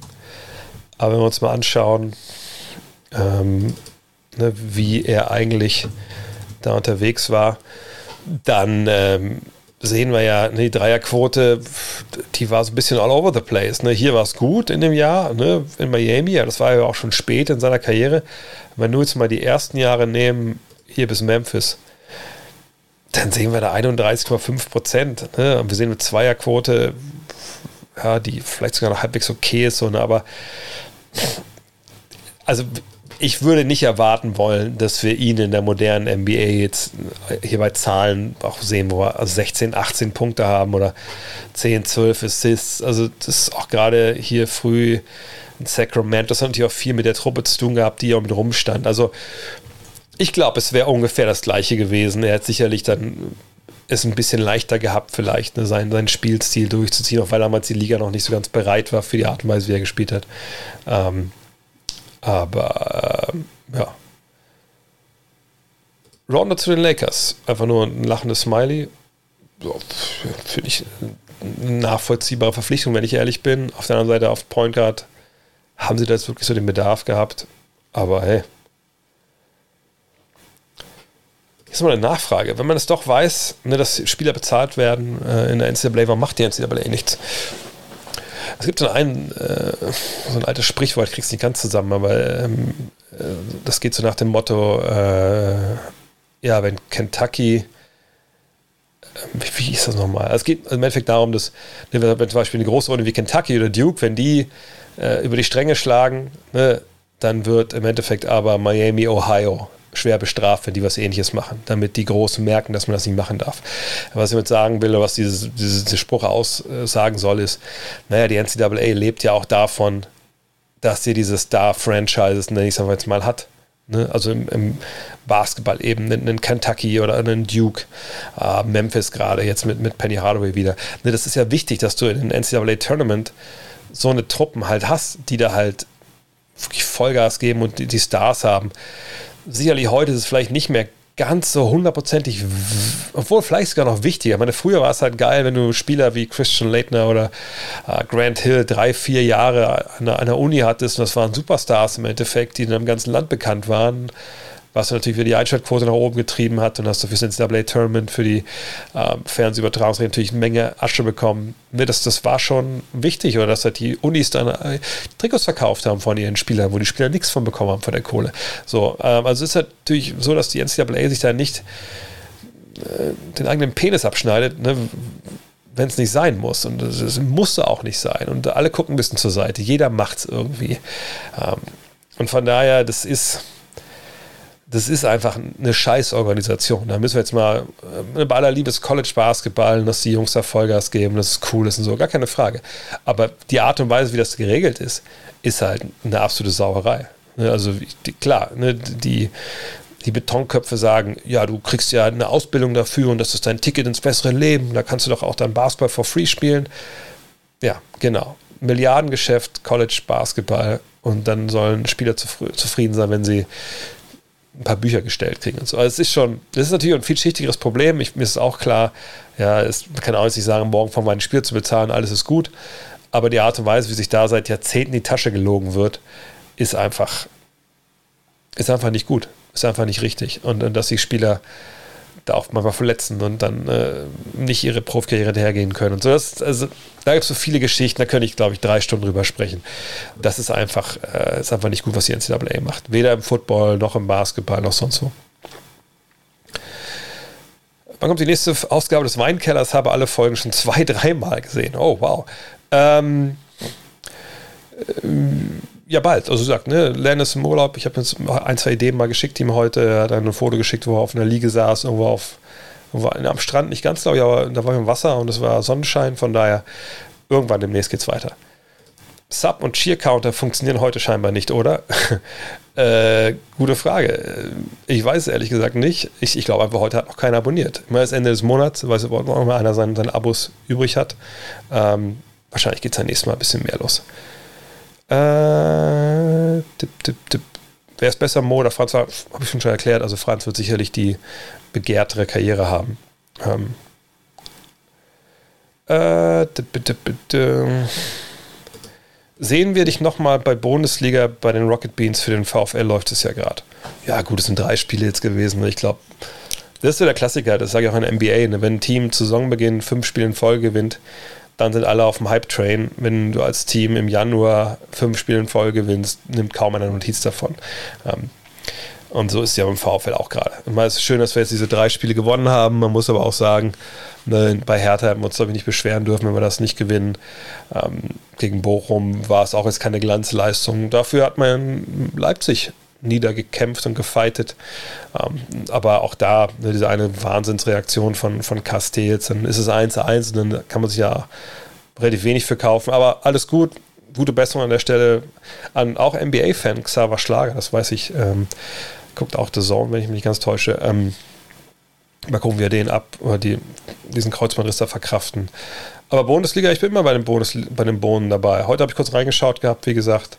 Ähm, mal gucken, wann sie auf mich zurückkommen, wann sie, wann sie den VfL nicht länger ignorieren können. Obwohl ich gar nicht weiß, ob sie da heute drüber gesprochen haben. Ich habe nicht alles sehen können. Ähm, bap, bap, bap. Habe ich aktuelle Informationen zu Hartstein? Nee, ehrlich gesagt nicht. Keine Ahnung, hat sich noch nichts, nichts getan. Hm. Wird mal ein Pod mit Satusa bei ihr kommen. Ich habe sie angeschrieben letztens in einer anderen Sache, da kam noch keine Antwort. Ähm, ist ja auch gerade Saison wahrscheinlich, ist, hat die andere Sachen zu tun.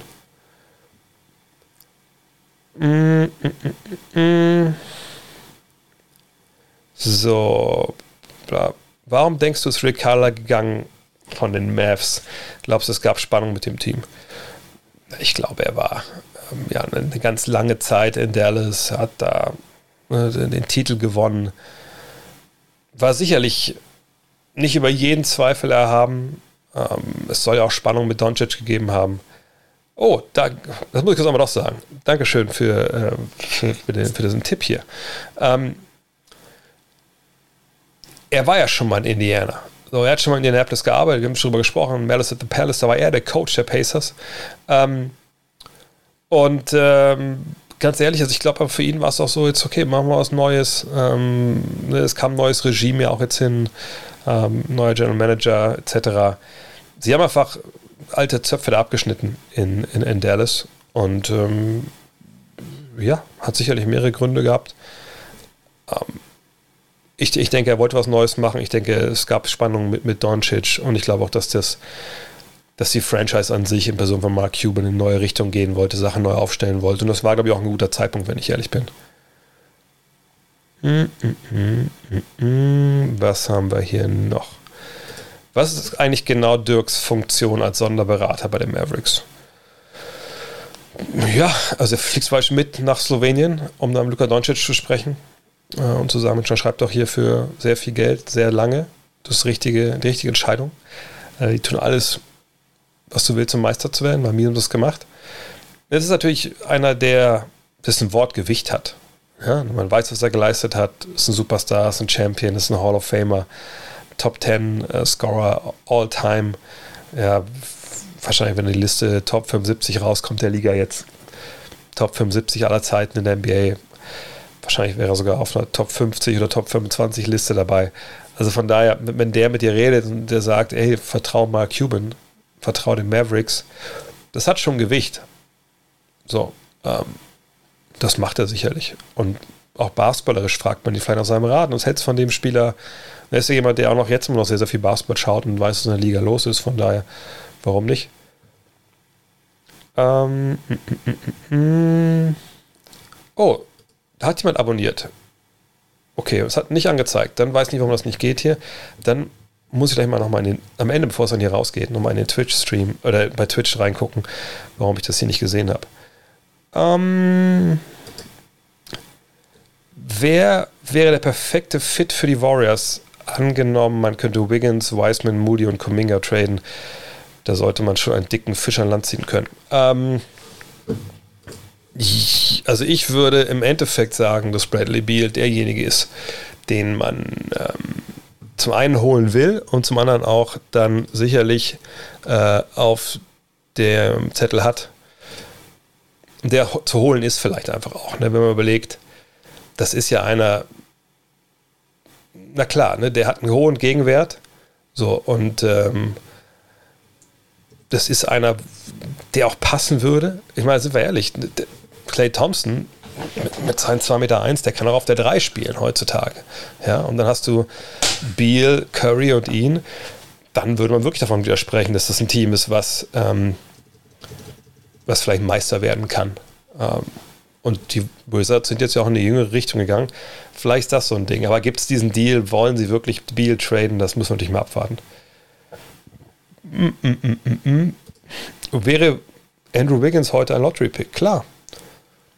Also nicht, wenn man jetzt gesehen hat, was er in der. Obwohl, na, doch, klar wäre er ein Lottery-Pick. Natürlich. Also, ich glaube, bei ihm ist es so, dass er natürlich ein Spieler ist, der, der klare Schwächen hat, da muss ich drüber reden.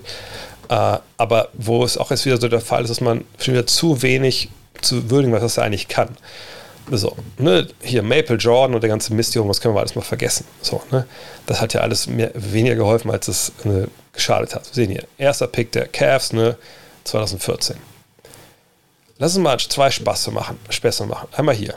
Wir gucken mal hier. In diesem Jahr. Ihr kennt das von vorhin. Wir können jetzt mal gucken. Punkte pro Spiel. Das ist der zweitbeste hinter Embiid. Wir können mal Warp gucken. Ja, da ist er natürlich hier unten zu finden. Aber wie gesagt, Warp ist auch eine Statistik, die ist ein bisschen schwierig manchmal. Ähm, Box Plus Minus, da finden wir ihn auch relativ weit unten da. Also die, diese neuen Advanced Stats sind, sind, sind nicht gerade nett zu ihm. So. Aber wir reden jetzt, ist ein Lottery-Pick. So, und dann sehen wir hier, er macht in seiner Karriere bisher 20 Punkte, ja, 4 Rebounds, ähm, 2,3 Assists. Da muss man ne, hier sehen wir mal die Zahlen an sich. Da muss man aber lange für suchen, bis man jemanden findet außerhalb der Lottery, der solche Zahlen auflegt. So, von daher, wenn wir das, wenn wir nur die Zahlen, wenn wir nur die Zahlen wüssten, also nur die, die, die Counting Stats pro Spiel, wir wüssten nichts von den ähm, Advanced Stats, Teamerfolg etc. Und stellt euch vor, wir wären 2014 in ja, wirklich ein tragisches Koma gefallen, und wären 2021 aufgewacht, jetzt, und dachten, oh Mann, ey, klar, ich war ein krasser Basketball-Fan. Ich weiß damals, äh, Wiggins, äh, der soll da eins weggehen. Ich muss mal nachschauen, was aus dem geworden ist. So. Und wenn ich dann nur die Stats sehen würde, würde ich sagen, meine Fresse, okay, na gut, natürlich, das ist natürlich nicht Maple Jordan, aber ähm, Ne, das, das sieht aber schon gut aus. Mal gucken, wie viele Titel er schon, was, gucken, wie oft Minnesota in den Finals stand. So. Und dann wird man sehen, okay, das war jetzt nicht so wirklich gut. Aber ne, diese Counting Stats, wenn man nur die kennt, dann würde man sagen, natürlich ist das ein Lottery-Pick. Von daher, klar wäre er es. Was glaubst du, welche Art Spieler den Lakers noch fehlt, um die Nets in sieben Spielen schlagen zu können? Als, hältst du es für realistisch, einen solchen Spieler auch zu bekommen? Nein. Halte ich nicht für realistisch. Also woher? Ähm, ne, jetzt Free Agency äh, ist quasi vorbei. Natürlich gibt es noch Free Agents. Wir haben vorhin über Paul Millsap gesprochen. Aber äh, da ist nichts. So, Trades. Wen wollen sie denn traden? Sie haben niemanden, den sie traden können, der, der Gegenwert bringt. Buyout-Markt später. Auch da wüsste ich jetzt nicht. Sie bräuchten halt 3D-Spieler auf relativ hohem Niveau. Und ich glaube nicht, dass sie die bekommen. Ähm, sage ich, sie haben gar keine Chance gegen die Nets. Nein. Also ne, dafür haben Westbrook, AD und LeBron einfach zu viel Wucht und, und ne, können da zu viel anrichten. Aber es fehlt, aber es fehlt einfach so viel in Sachen Defense und Shooting. Und das Alter spricht da, dagegen. Von daher ähm, schwierig, schwierig. Kannst du mal kurz die Karriere von Darren Williams einordnen? Ich habe ihn eigentlich immer gemocht, aber gegen Ende wurde es wild, oder? Wurde er nicht noch bis 2017 bezahlt, ohne gespielt zu haben? Da müssen wir mal gucken. Also dann rufe ich Darren Williams mal auf. Also Darren Williams muss man dazu sagen, ähm, Beginn seiner Karriere, ihr seht das hier oben in der Draft, Dritter. Ja, ich rufe dann kurz den Draft-Jahrgang auf. Das können wir dicht machen hier. Und dann sehen wir Bogut, Marvin Williams, Darren Williams, Chris Paul. Es wurde damals vor Chris Paul gedraftet. Ähm, beide Point Guards, ihr seht äh, die Zahlen relativ nah beieinander. Okay, Win-Shares und so nicht, aber ne, das ist jetzt nicht unbedingt, dass man jetzt sagen würde, also kann man sich nicht erklären, warum der vor Chris Paul gedraftet wurde. So. Die Zahlen anguckt, ne, erste Jahr publiziert ein bisschen aus und dann geht's los hier. Und von da bis äh, nehmen wir noch mal bis hier mit. Da haben sich die Prime ein bisschen verlängert. Aber seht ihr, sind wir bei 20 und 10 bei ähm, einer guten Zweierquote, ähm, Dreierquote, ja, kann man sich nicht besser machen. Da war ein bisschen on and off. So, aber das äh, war schon, war schon ganz nice. So. Dann ist es in der Zeit einfach ein richtig guter Point Guard. Sehr, sehr bulliger Typ. Ja, ähm, ihr seht es hier, 1,90, 90 Kilo. Ähm, sicherlich nicht Baron Davis mäßig, aber richtig gut. Und ihr seht ihr, dass Utah ne, die Jahre hier, bis dann der Trade kommt, da war er wirklich guter Mann, dann auch einmal dann hier All-Star gewesen, dann, dann kommt dieser Deal nach New Jersey und das sind ja damals, wenn ihr euch erinnern mögt, die Nets mit Brooke Lopez, Devin Harris, genau, ne, diese ganzen Jungs. Da wollte man ja auch die, die großen, die großen Dinger drehen in, in, Brooklyn oder in New Jersey halt noch in dem Fall ähm, und dann nach Brooklyn.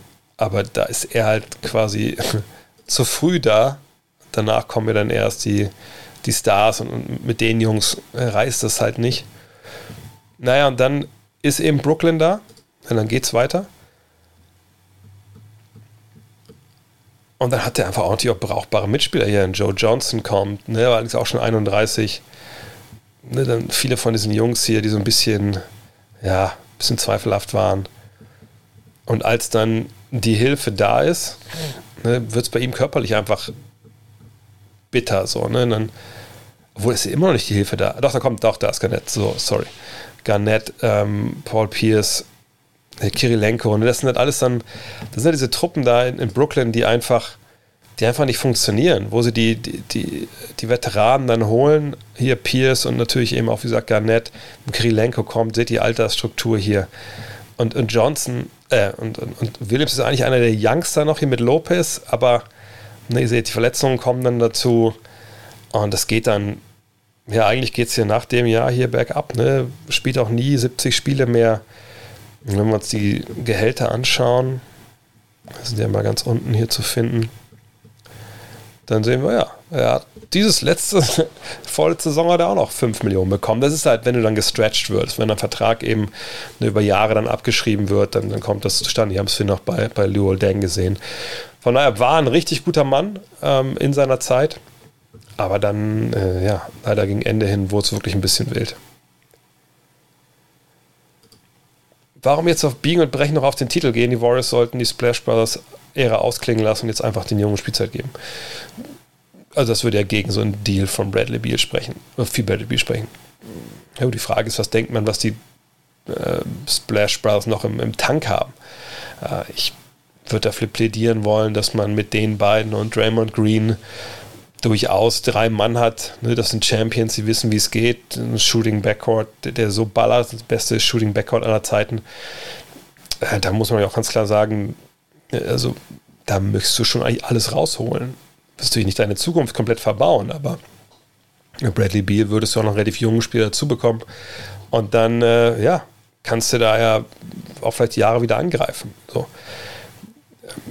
Vor allem, die Jungs verdienen ja auch noch eine Menge Geld. Ich gehe nochmal kurz hier einmal zu Spotrack. Da können wir uns das nochmal anschauen. Ähm, es ist ja nicht so, dass du irgendwie sagst, okay, ähm, lass jetzt mal einfach ausklingen, nächstes Jahr, wenn die alle Free Agents, sondern wir sehen das hier. Steph Curry hat gerade verlängert bis 26, Clay Thompson hat bis 24 Vertrag. Ähm, Green kann hier aussteigen, wird er sicherlich auch machen, 23, dann kann man abwarten, genau wie Wiggins. Naja, wenn du jetzt jemanden dazu holen würdest wie Beal, der eh nicht langen Deal hat, dann hast du halt dieses Triumvirat und danach lässt es halt ausklingen. Also ich, ich kann das schon nachvollziehen, dass man das so machen möchte.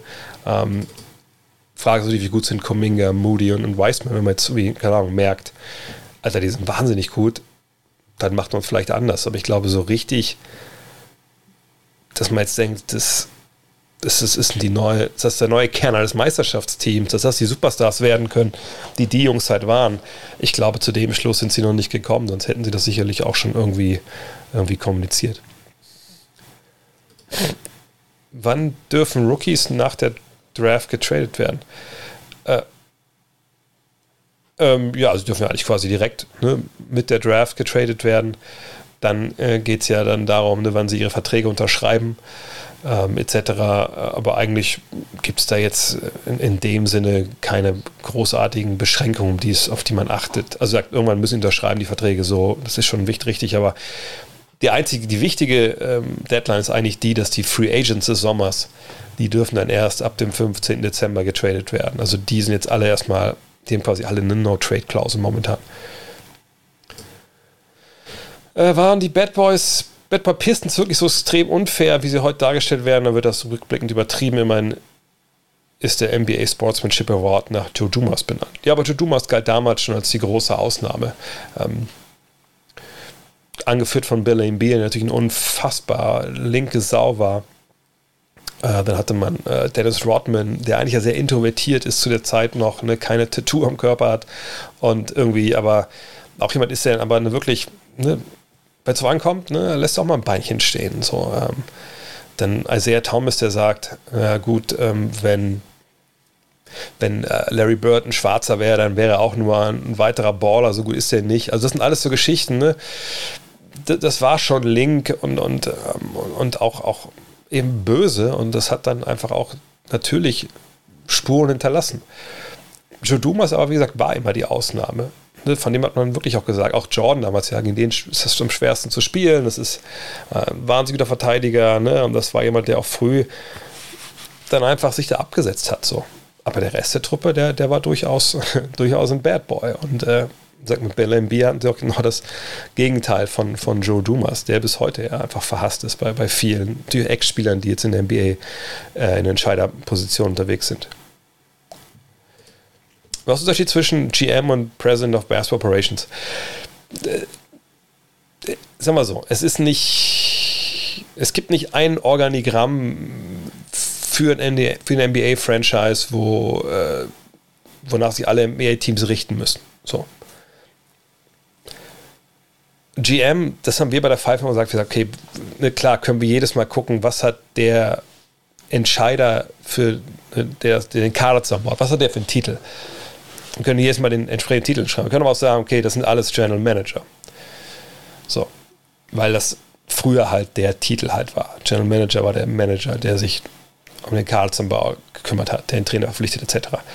Damals hat es ein bisschen leicht gemacht. Über die Jahre, ich glaube, wie, wie in allen Firmen, so auch in Deutschland, da gibt es ja den Vice President of Sales oder keine Ahnung, oder Executive Left Asshole Officer of, sonst was, Marketing.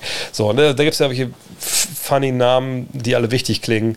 Ähm, und das ist in der NBA nicht anders. So, also ne, da klingen halt auch, natürlich, President of Basketball Operations ist, klingt besser als General Manager, gar keine Frage.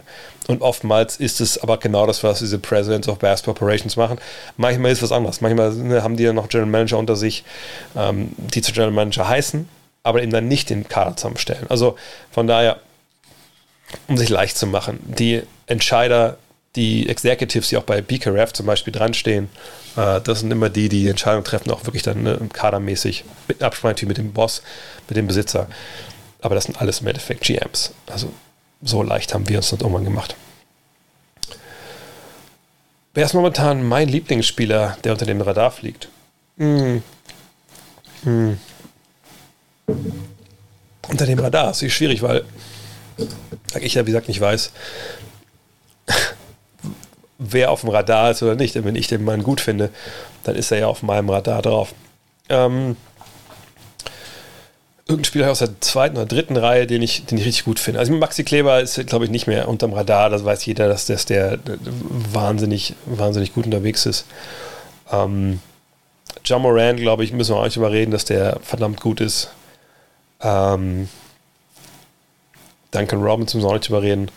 Ich glaube, mal wissen die Teams durch hier. Ähm, äh, wirklich mal irgendeiner, der, der also eigentlich ja, Joe Ingles ist auch nicht mehr unter dem Radar, ne, weil er wirklich auch ähm, ne, Zweiter bei der Best Six-Man-Wahl war. Ähm, CJ McCallum ist nicht unter dem Radar. Ich weiß ehrlich gesagt nicht, wer unter dem Radar ist momentan, wenn ich ehrlich bin. Ähm, wen habt ihr denn? Ihr könnt gerne mal Sachen in die Kommentare schreiben. Ähm, Pokoschewski ist auch nicht mehr unter dem Radar. Ich weiß nicht, ich muss mir das dieses Jahr nochmal noch neu erarbeiten. Ich wüsste jetzt ehrlich gesagt nicht, wer, wer unterm Radar ist und, und, und, und wer da irgendwie. Halliburton, ja, aber auch da habe ich eben schon gesagt. Desmond Bain, das ist vielleicht ein guter Name. Ähm, ich überlege, ob ich irgendwie vergesse hier. Thibault, aber Thibault ist ja auch nicht unterm Radar. Ich meine, was ich glaube, unter Radar, glaube, wenn du wirklich nur unterm Radar sein willst, dann darfst du nicht so ein Cult-Following äh, auf Twitter haben. Und da ist Thibault ja dabei. Kevin Porter Jr., ich glaube, der, der, der ja seine Punkte aufgelegt. Der ist ja auch nicht. Capella unter dem Radar. Ja, ja, jetzt mal die Frage, wie unter dem Radar, wie gesagt, wie man das. Ähm, Jalen Brunson vielleicht. Das ist einer, der wirklich unter dem Radar fliegt. Also so Malik Beasley, also diese Jungs, die, diese Kaste vielleicht. Da würde ich vielleicht sagen, dass die so ein bisschen unter dem Radar fliegen. Jay Crowder, ja, aber ehrlich gesagt, Jay Crowder ist, ähm, ist mir vielleicht fast schon überm Radar. Weil er ist gut, aber der wurde stellenweise auch zum Spieler gemacht. So gut war er dann auch nicht. Ähm, ansonsten, ich überlege gerade noch, was mir dem letzten Song noch irgendwie auffällt. Hm. Ja. Egal, machen wir weiter. Ähm, mm, mm, mm, ja. Warst du schon mal bei einer Card schon? Was hältst du davon, dass die Sammelkartenszene immer größer wird? Ähm, ja, war ich schon. Kann ich darauf hinweisen, auf die. Ich gucke mal, ob ich die finde. Die können wir demnächst mal gucken. Wir gucken demnächst einfach mal. Ähm, so machen wir es. Ich war mal auf der Trading Card Show von, habe ich auch schon ein paar Mal tausendmal erzählt, also von Ivan und, und äh, Kiki Beslic in, in Langfeld, die natürlich die letzten beiden Jahre ausgefallen ist, haben da auch eine Reportage gedreht, damals mit Getting Buckets für 2K und das war wahnsinnig geil. Wahnsinnig geil. Kiki kennt er ja auch, äh, weltbekannteste und auch ähm, erfolgreichste Sammler von Kobe Bryant Devotionalien und Karten. Ähm, ich finde es krass und die, dass die Szene größer wird. Ich feiere das total. Auf der anderen Seite habe ich auch schon ein paar Mal gesagt, genau, wie diese NFTs und so ja, ich, also für bedrucktes Papier so viel Geld auszugeben. Beispiel Kiki gesagt, muss viele von seinen Karten hat er in das, im Safe in, in der Bank. Dann erschließt mich nicht wirklich, warum ich das mache. Aber ähm, ist halt Jagen und Sammeln, denke ich mal einfach. Das ist der Trieb dahinter. So wie ich hier meine, mein Schuhregal voll gesammelt habe, so wollen sicherlich Leute noch ihre Kartenregale voll sammeln. Von daher verstehe ich das. Ähm, ja, es ist Wahnsinn, was dieser Szene geworden ist, wie viel Geld da beim Tisch geht. Aber ich finde es mal ein bisschen zu viel. Ähm, was waren meine ersten Berührungspunkte mit Hip-Hop? Äh, Hip-Hop kam diese über Basketball. Hm, ich muss ein bisschen überlegen.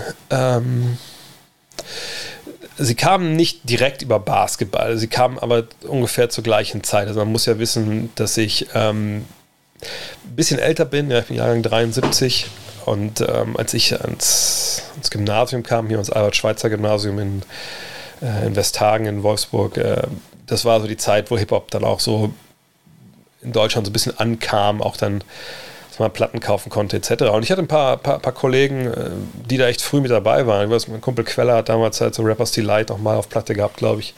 Äh, und auf einmal war das dann da und das war auch, auch geil. Also man, das war jetzt wirklich, man dachte, okay, krass, cool. Ich war hier, Veit Vosberg, damals anderer Kollege vom, vom Basketball, dann auch sich da gut rein, äh, reinge, richtig reingelesen und hat dann einfach auch dann Sachen mitgebracht und mal einfach mal angemalt gemacht, wenn man abends mal zusammen irgendwie abgehangen ist und so. Und da habe ich halt auch viel reingehört. So. Aber ich war nicht so der Typ, der sich dann Hip-Hop-Platten oder so was gekauft hat. Das, das war, war nicht so meins. Ich war Musik klar, aber nicht so, dass ich da jetzt wirklich hinterher war, welche welche irgendwelches Vinyl mit zu ergattern in, in Hamburg in irgendwelchen einschlägigen Läden oder so. Ähm, Shorts oder sowas schon von NBA-Teams, aber nicht so die, die Platten.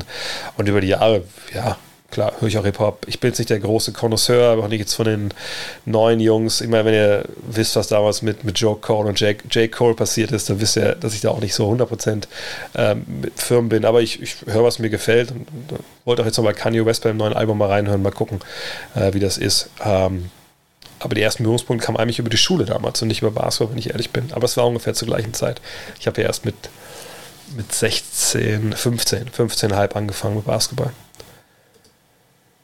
Laut Twitter hat Ben Simmons heute nochmal gesagt, dass er auf keinen Fall mehr für die Sixers spielen will. Wo siehst du ihn aktuell am ehesten? Also es wird momentan ja kolportiert, Toronto und Minnesota, habe ich irgendwie erst gesehen, haben die genug, um, um ihn zu holen. Ich bin sehr gespannt. Mir, mir dünkt irgendwie, dass das schon so ein Dreier, Drei-Team-Trade werden müsste. Ich würde auch vermuten wollen, dass die Sixers ihn nicht in die Eastern Conference schicken.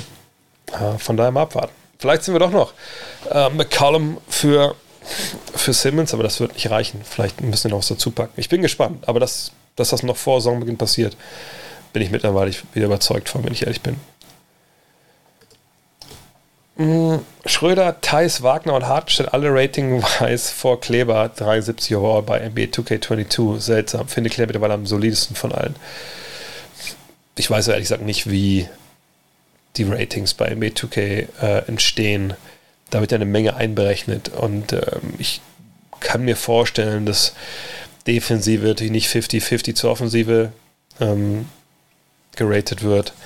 Auf der anderen Seite, ihr damals unsere erste Let's Play, die Saison damals mit den Cavs äh, von Kuro und mir bei Getting Buckets gesehen habt, dann wisst ihr auch, dass sicherlich da ein Stealth-Buff äh, gab bei Maxi Kleber. Der war ja bei jedem, also wenn immer mit einem Dreier von ihm braucht, hat er ihn auch getroffen. Ähm, von daher, ja, also ich, wenn es darum geht, wer von denen äh, ne, der Spieler mit den wenigsten Skills ist, da gehört Kleber auf gar keinen Fall an, an die letzte Position. Ähm, das, da würde ich mich festlegen wollen. Vielleicht muss ich mal mit 2K reden. Ähm, also das war vorhin schon äh, dip, dip, dip, dip, Was halte ich von Pritchard und Neesmith, also die beiden Jungs aus, aus Boston? Ja, es sind sicherlich brauchbare Guards. Um, bei Pritchard würde ich mich festlegen wollen, dass das kein Starter ist in der NBA, sondern sicherlich einer, der von der Bank kommen kann und dir Shooting, ein bisschen Playmaking gibt. Das ist eine Rolle, die er vergangenes Jahr auch schon viel gespielt hat. Ist das einer, der, in den du in Spiel 6 in der NBA Finals aufs Feld ähm, bringst? Ich glaube eher nicht. Neesmith müssen wir abwarten. Das war für ihn als Rookie eine Ausbau, ausbaufähige Saison, denke ich mal. Ähm, warten wir es ab, ähm, was er kommt. Aber von ihm, glaube ich, erwarten sich die, die Celtics ziemlich viel jetzt in der zweiten Saison. Genauso von Romeo Langford. Also ich bin gespannt. Also da habe ich noch die Hoffnung noch nicht aufgegeben, dass es brauchbare NBA-Spieler sein kann. Oh, ich schreibe mal Donner 10 von 10, also das Album von, von Kanye West. Okay, ja, vielleicht, vielleicht morgen mal, während ich in meinem Homeoffice weiter rum rumbastel. Na, Trey, wann kommt der erste Gulag-Stream? Wir wollen endlich deine Pro-Skills sehen. Also, wenn meine Frau schon im Bett ist, wenn ähm, das hier fertig ist, vielleicht schon heute Abend. Mal gucken, aber ich habe so ein blödes Licht hier. Ansonsten ich habe noch extra ein Licht bestellt für, für meine Streams dann von der anderen Seite. Ähm, vielleicht morgen, morgen Abend. Aber mal gucken. Ich, ich melde mich auf jeden Fall. Äh, huh, LeBron hat teilweise schwache Teams äh, nahezu alleine in die Finals geführt, insgesamt zehn Finals Appearances. Für mich steht er daher klar über Kevin Durant, auch wenn er aktuell altersbedingt und der bessere Spieler ist. Denkst du, KD kann LeBron mit zwei, drei Titeln noch überholen und eine ähnliche Lifetime Achievement erreichen? Ähm, also wir kommen natürlich vom Hölzchen auf Stöckchen hier. Hater würden jetzt sagen, ja gut, aber LeBron hat ja in der Zeit auch in der Eastern Conference gespielt, also die meiste Zeit äh, von seinen zehn Finalteilnahmen. Da hätte das vielleicht KD auch geschafft. Denke ich jetzt nicht, weil KD ein anderer Spielertyp ist als, als LeBron. Aber das ist natürlich ein Kritikpunkt, den viele anbringen. So. Ähm, Wenn es darum geht, und ich glaube, darauf zielt die Frage ab, äh, wo werden wir KD einordnen am Ende des Tages, so auf der All-Time-Liste vor LeBron oder hinter, da würde ich mich festlegen wollen, dass wir ihn dahinter einordnen. Weil ähm, man natürlich treffend diskutieren kann, war er jemals der beste Spieler des Meisterschaftsteams über die ganze Saison hinweg. Ich würde schon sagen, dass er das war in Golden State, aber natürlich dann mit Steph Curry prominente Hilfe gehabt. Allerdings kannst du dich auch nur mit den Jungs spielen, mit denen du spielst. So, was soll er denn machen? Sondern sagen nach, äh, nach zwei, drei Titeln, ah, okay, jetzt schließe ich mich Sacramento Kings an, mache die zum Meister, damit ich ähm, auf, auf, der All-Time-Goat-List weiter vorne stehe. Also ich finde, solche Diskussionen werden auch oftmals im, im, im luftleeren Raum geführt ähm, und sind ein bisschen, geben es an der Realität vorbei. Aber wenn du mich fragst, ich sag mal so, wenn du mich fragst, ey, Prime LeBron, Prime Kevin Durant, um wen würdest du eher eine Franchise aufbauen, würde ich sagen, Prime LeBron. Wenn du mir sagst, wer ist der bessere Scorer, würde ich sagen, KD ist der bessere Scorer, weil er mehr Möglichkeiten hat und einfach 2,11 Meter elf Mann ist, der über jeden drüber werfen kann und trotzdem Power hat und Antritt etc. Ähm, aber ne, das kommt immer auf die Fragestellung an, wie man die formuliert und welche Parameter man da anlegt und egal ob es jetzt MJ gegen, äh, gegen LeBron ist oder, oder KD gegen LeBron oder Magic gegen Bird. Ende einen Parameter äh, und es kommt eine andere Antwort dabei raus. Von daher, das ist äh, sehr, sehr philosophisch. So, wenn keine Fragen mehr da sind, dann würde ich einmal hier auf meinen Twitch-Kanal umschalten und da hier mal zu gucken, wer eigentlich äh, heute alles. Oh, die sind auf jeden Fall eine viele Abonnenten. Äh, ich komme gleich noch zu der Frage hier. Ich will erst mal kurz durchlesen. Ich möchte einmal den Abonnenten einfach nur, nur danken, weil die habe ich für nicht gesehen. Also der GB, danke, dass du dabei bist. Sieben Monate. Äh, fünf Monate Till. Kasimir, auch sieben Monate. Sau, ey, Jungs, sauer. Jetzt habe ich alles gar nicht gesehen. äh, Kühlcap, Kappe, Schild. Oh, ersten Monat. Sau, sechs Monate dabei schon. Danke, danke. Huntator zum ersten Mal dabei. Mensch, schön, dass du dabei bist. Ähm, Wissel. Zwei Monate schon dabei. Sehr schön. Streamer mit Bart. Ja, das kann man nicht Bart nennen, was ich hier habe, deswegen habe ich den Namen damals nicht genommen. Auch schon vier Monate am Start. Hype Train, Stufe 1 abgeschlossen. Wenn ich wüsste, was das ist, bis zum nächsten Mal habe ich mir das auf jeden Fall reingezogen. Udaros TV, äh, danke, neu dabei mit dem Abo. Ähm, oh, es gab, es gab Geschenke-Abos, das habe ich alles nicht gesehen. Ich muss mit meinem, meinem Bot nochmal sprechen hier.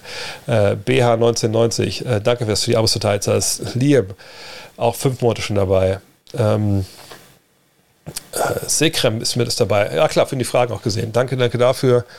Stia ist schon seit zwei Monaten dabei. Raphael ist neu dabei. Danke dafür. Fufaso direkt sechs Monate und die Pepis reingespannt. Sehr, sehr schön. Äh, Jan ist wieder dabei, auch seit vier Monaten. Pilz Mushroom neu dabei. Ich hoffe, dass das nicht deine Gewohnheiten sind, so wenn es um Drogen geht, was, was du mit dem Namen drauf anspielst. Lass die Finger davon, Junge. Harzkinder ist neu, aber Harz ist um die Ecke. Mein Vater hat nach dem Krieg im Harz gewohnt, in Bad Harzburg. Äh, Schallfaden, danke, auch schon länger dabei, vier Monate. Magic Muck, neu dabei, Dankeschön. Und Dirty D, sauber, auch schon drei Monate am Start. Keule schon sechs Monate, Ben Hope zwei Monate, Suvis zwei Monate. Ey, wie viel Abos? Das ist vor sieben Tagen, lese ich jetzt schon vor. Haha. ja, seht ihr mal. manchmal ist es dann doch besser, wenn man immer nicht solche Sachen vorliest. So, zwei Fragen so reinkommen. Warum taucht Tatum nie in einer Top 10 Liste auf nach der Saison 60 Punkte etc.? Finde ich, hätte es verdient. Ähm, ich meine, die Top 10 Listen, manchmal die Top 10 Listen, die jetzt Leute immer wieder erstellen äh, in der Offseason, wenn sie am Ende äh, nichts zum Schreiben haben, weil keine Spiele laufen. Ja, ich kann dir die Frage eigentlich nicht beantworten, warum er da nicht auftaucht. Also ich denke, ich würde ihn auch vielleicht nicht so hoch platzieren. Auf der anderen Seite, wenn man die Zahlen sich anschaut, dann ist es durchaus berechtigt, dass man darüber nachdenkt.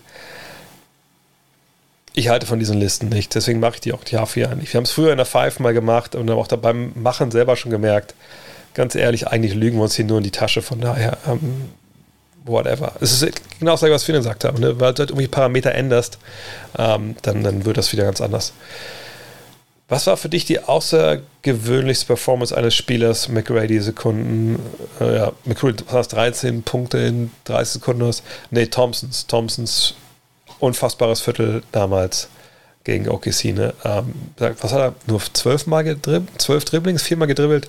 Das war einfach unfassbar so heiß wie der Typ damals war. Das ist schon, ist schon krass gewesen, auf jeden Fall. So, das war's aber jetzt für heute. Vielen, vielen Dank nochmal an alle, die äh, gefolgt sind, abonniert haben, etc. Ähm, das gibt es demnächst mehr auf dem Kanal. Es gibt auch mehr Podcasts. Äh, da läuft jetzt einiges an, äh, auch so Premium-mäßig auch. Von daher ähm, vielen, vielen Dank äh, für alles.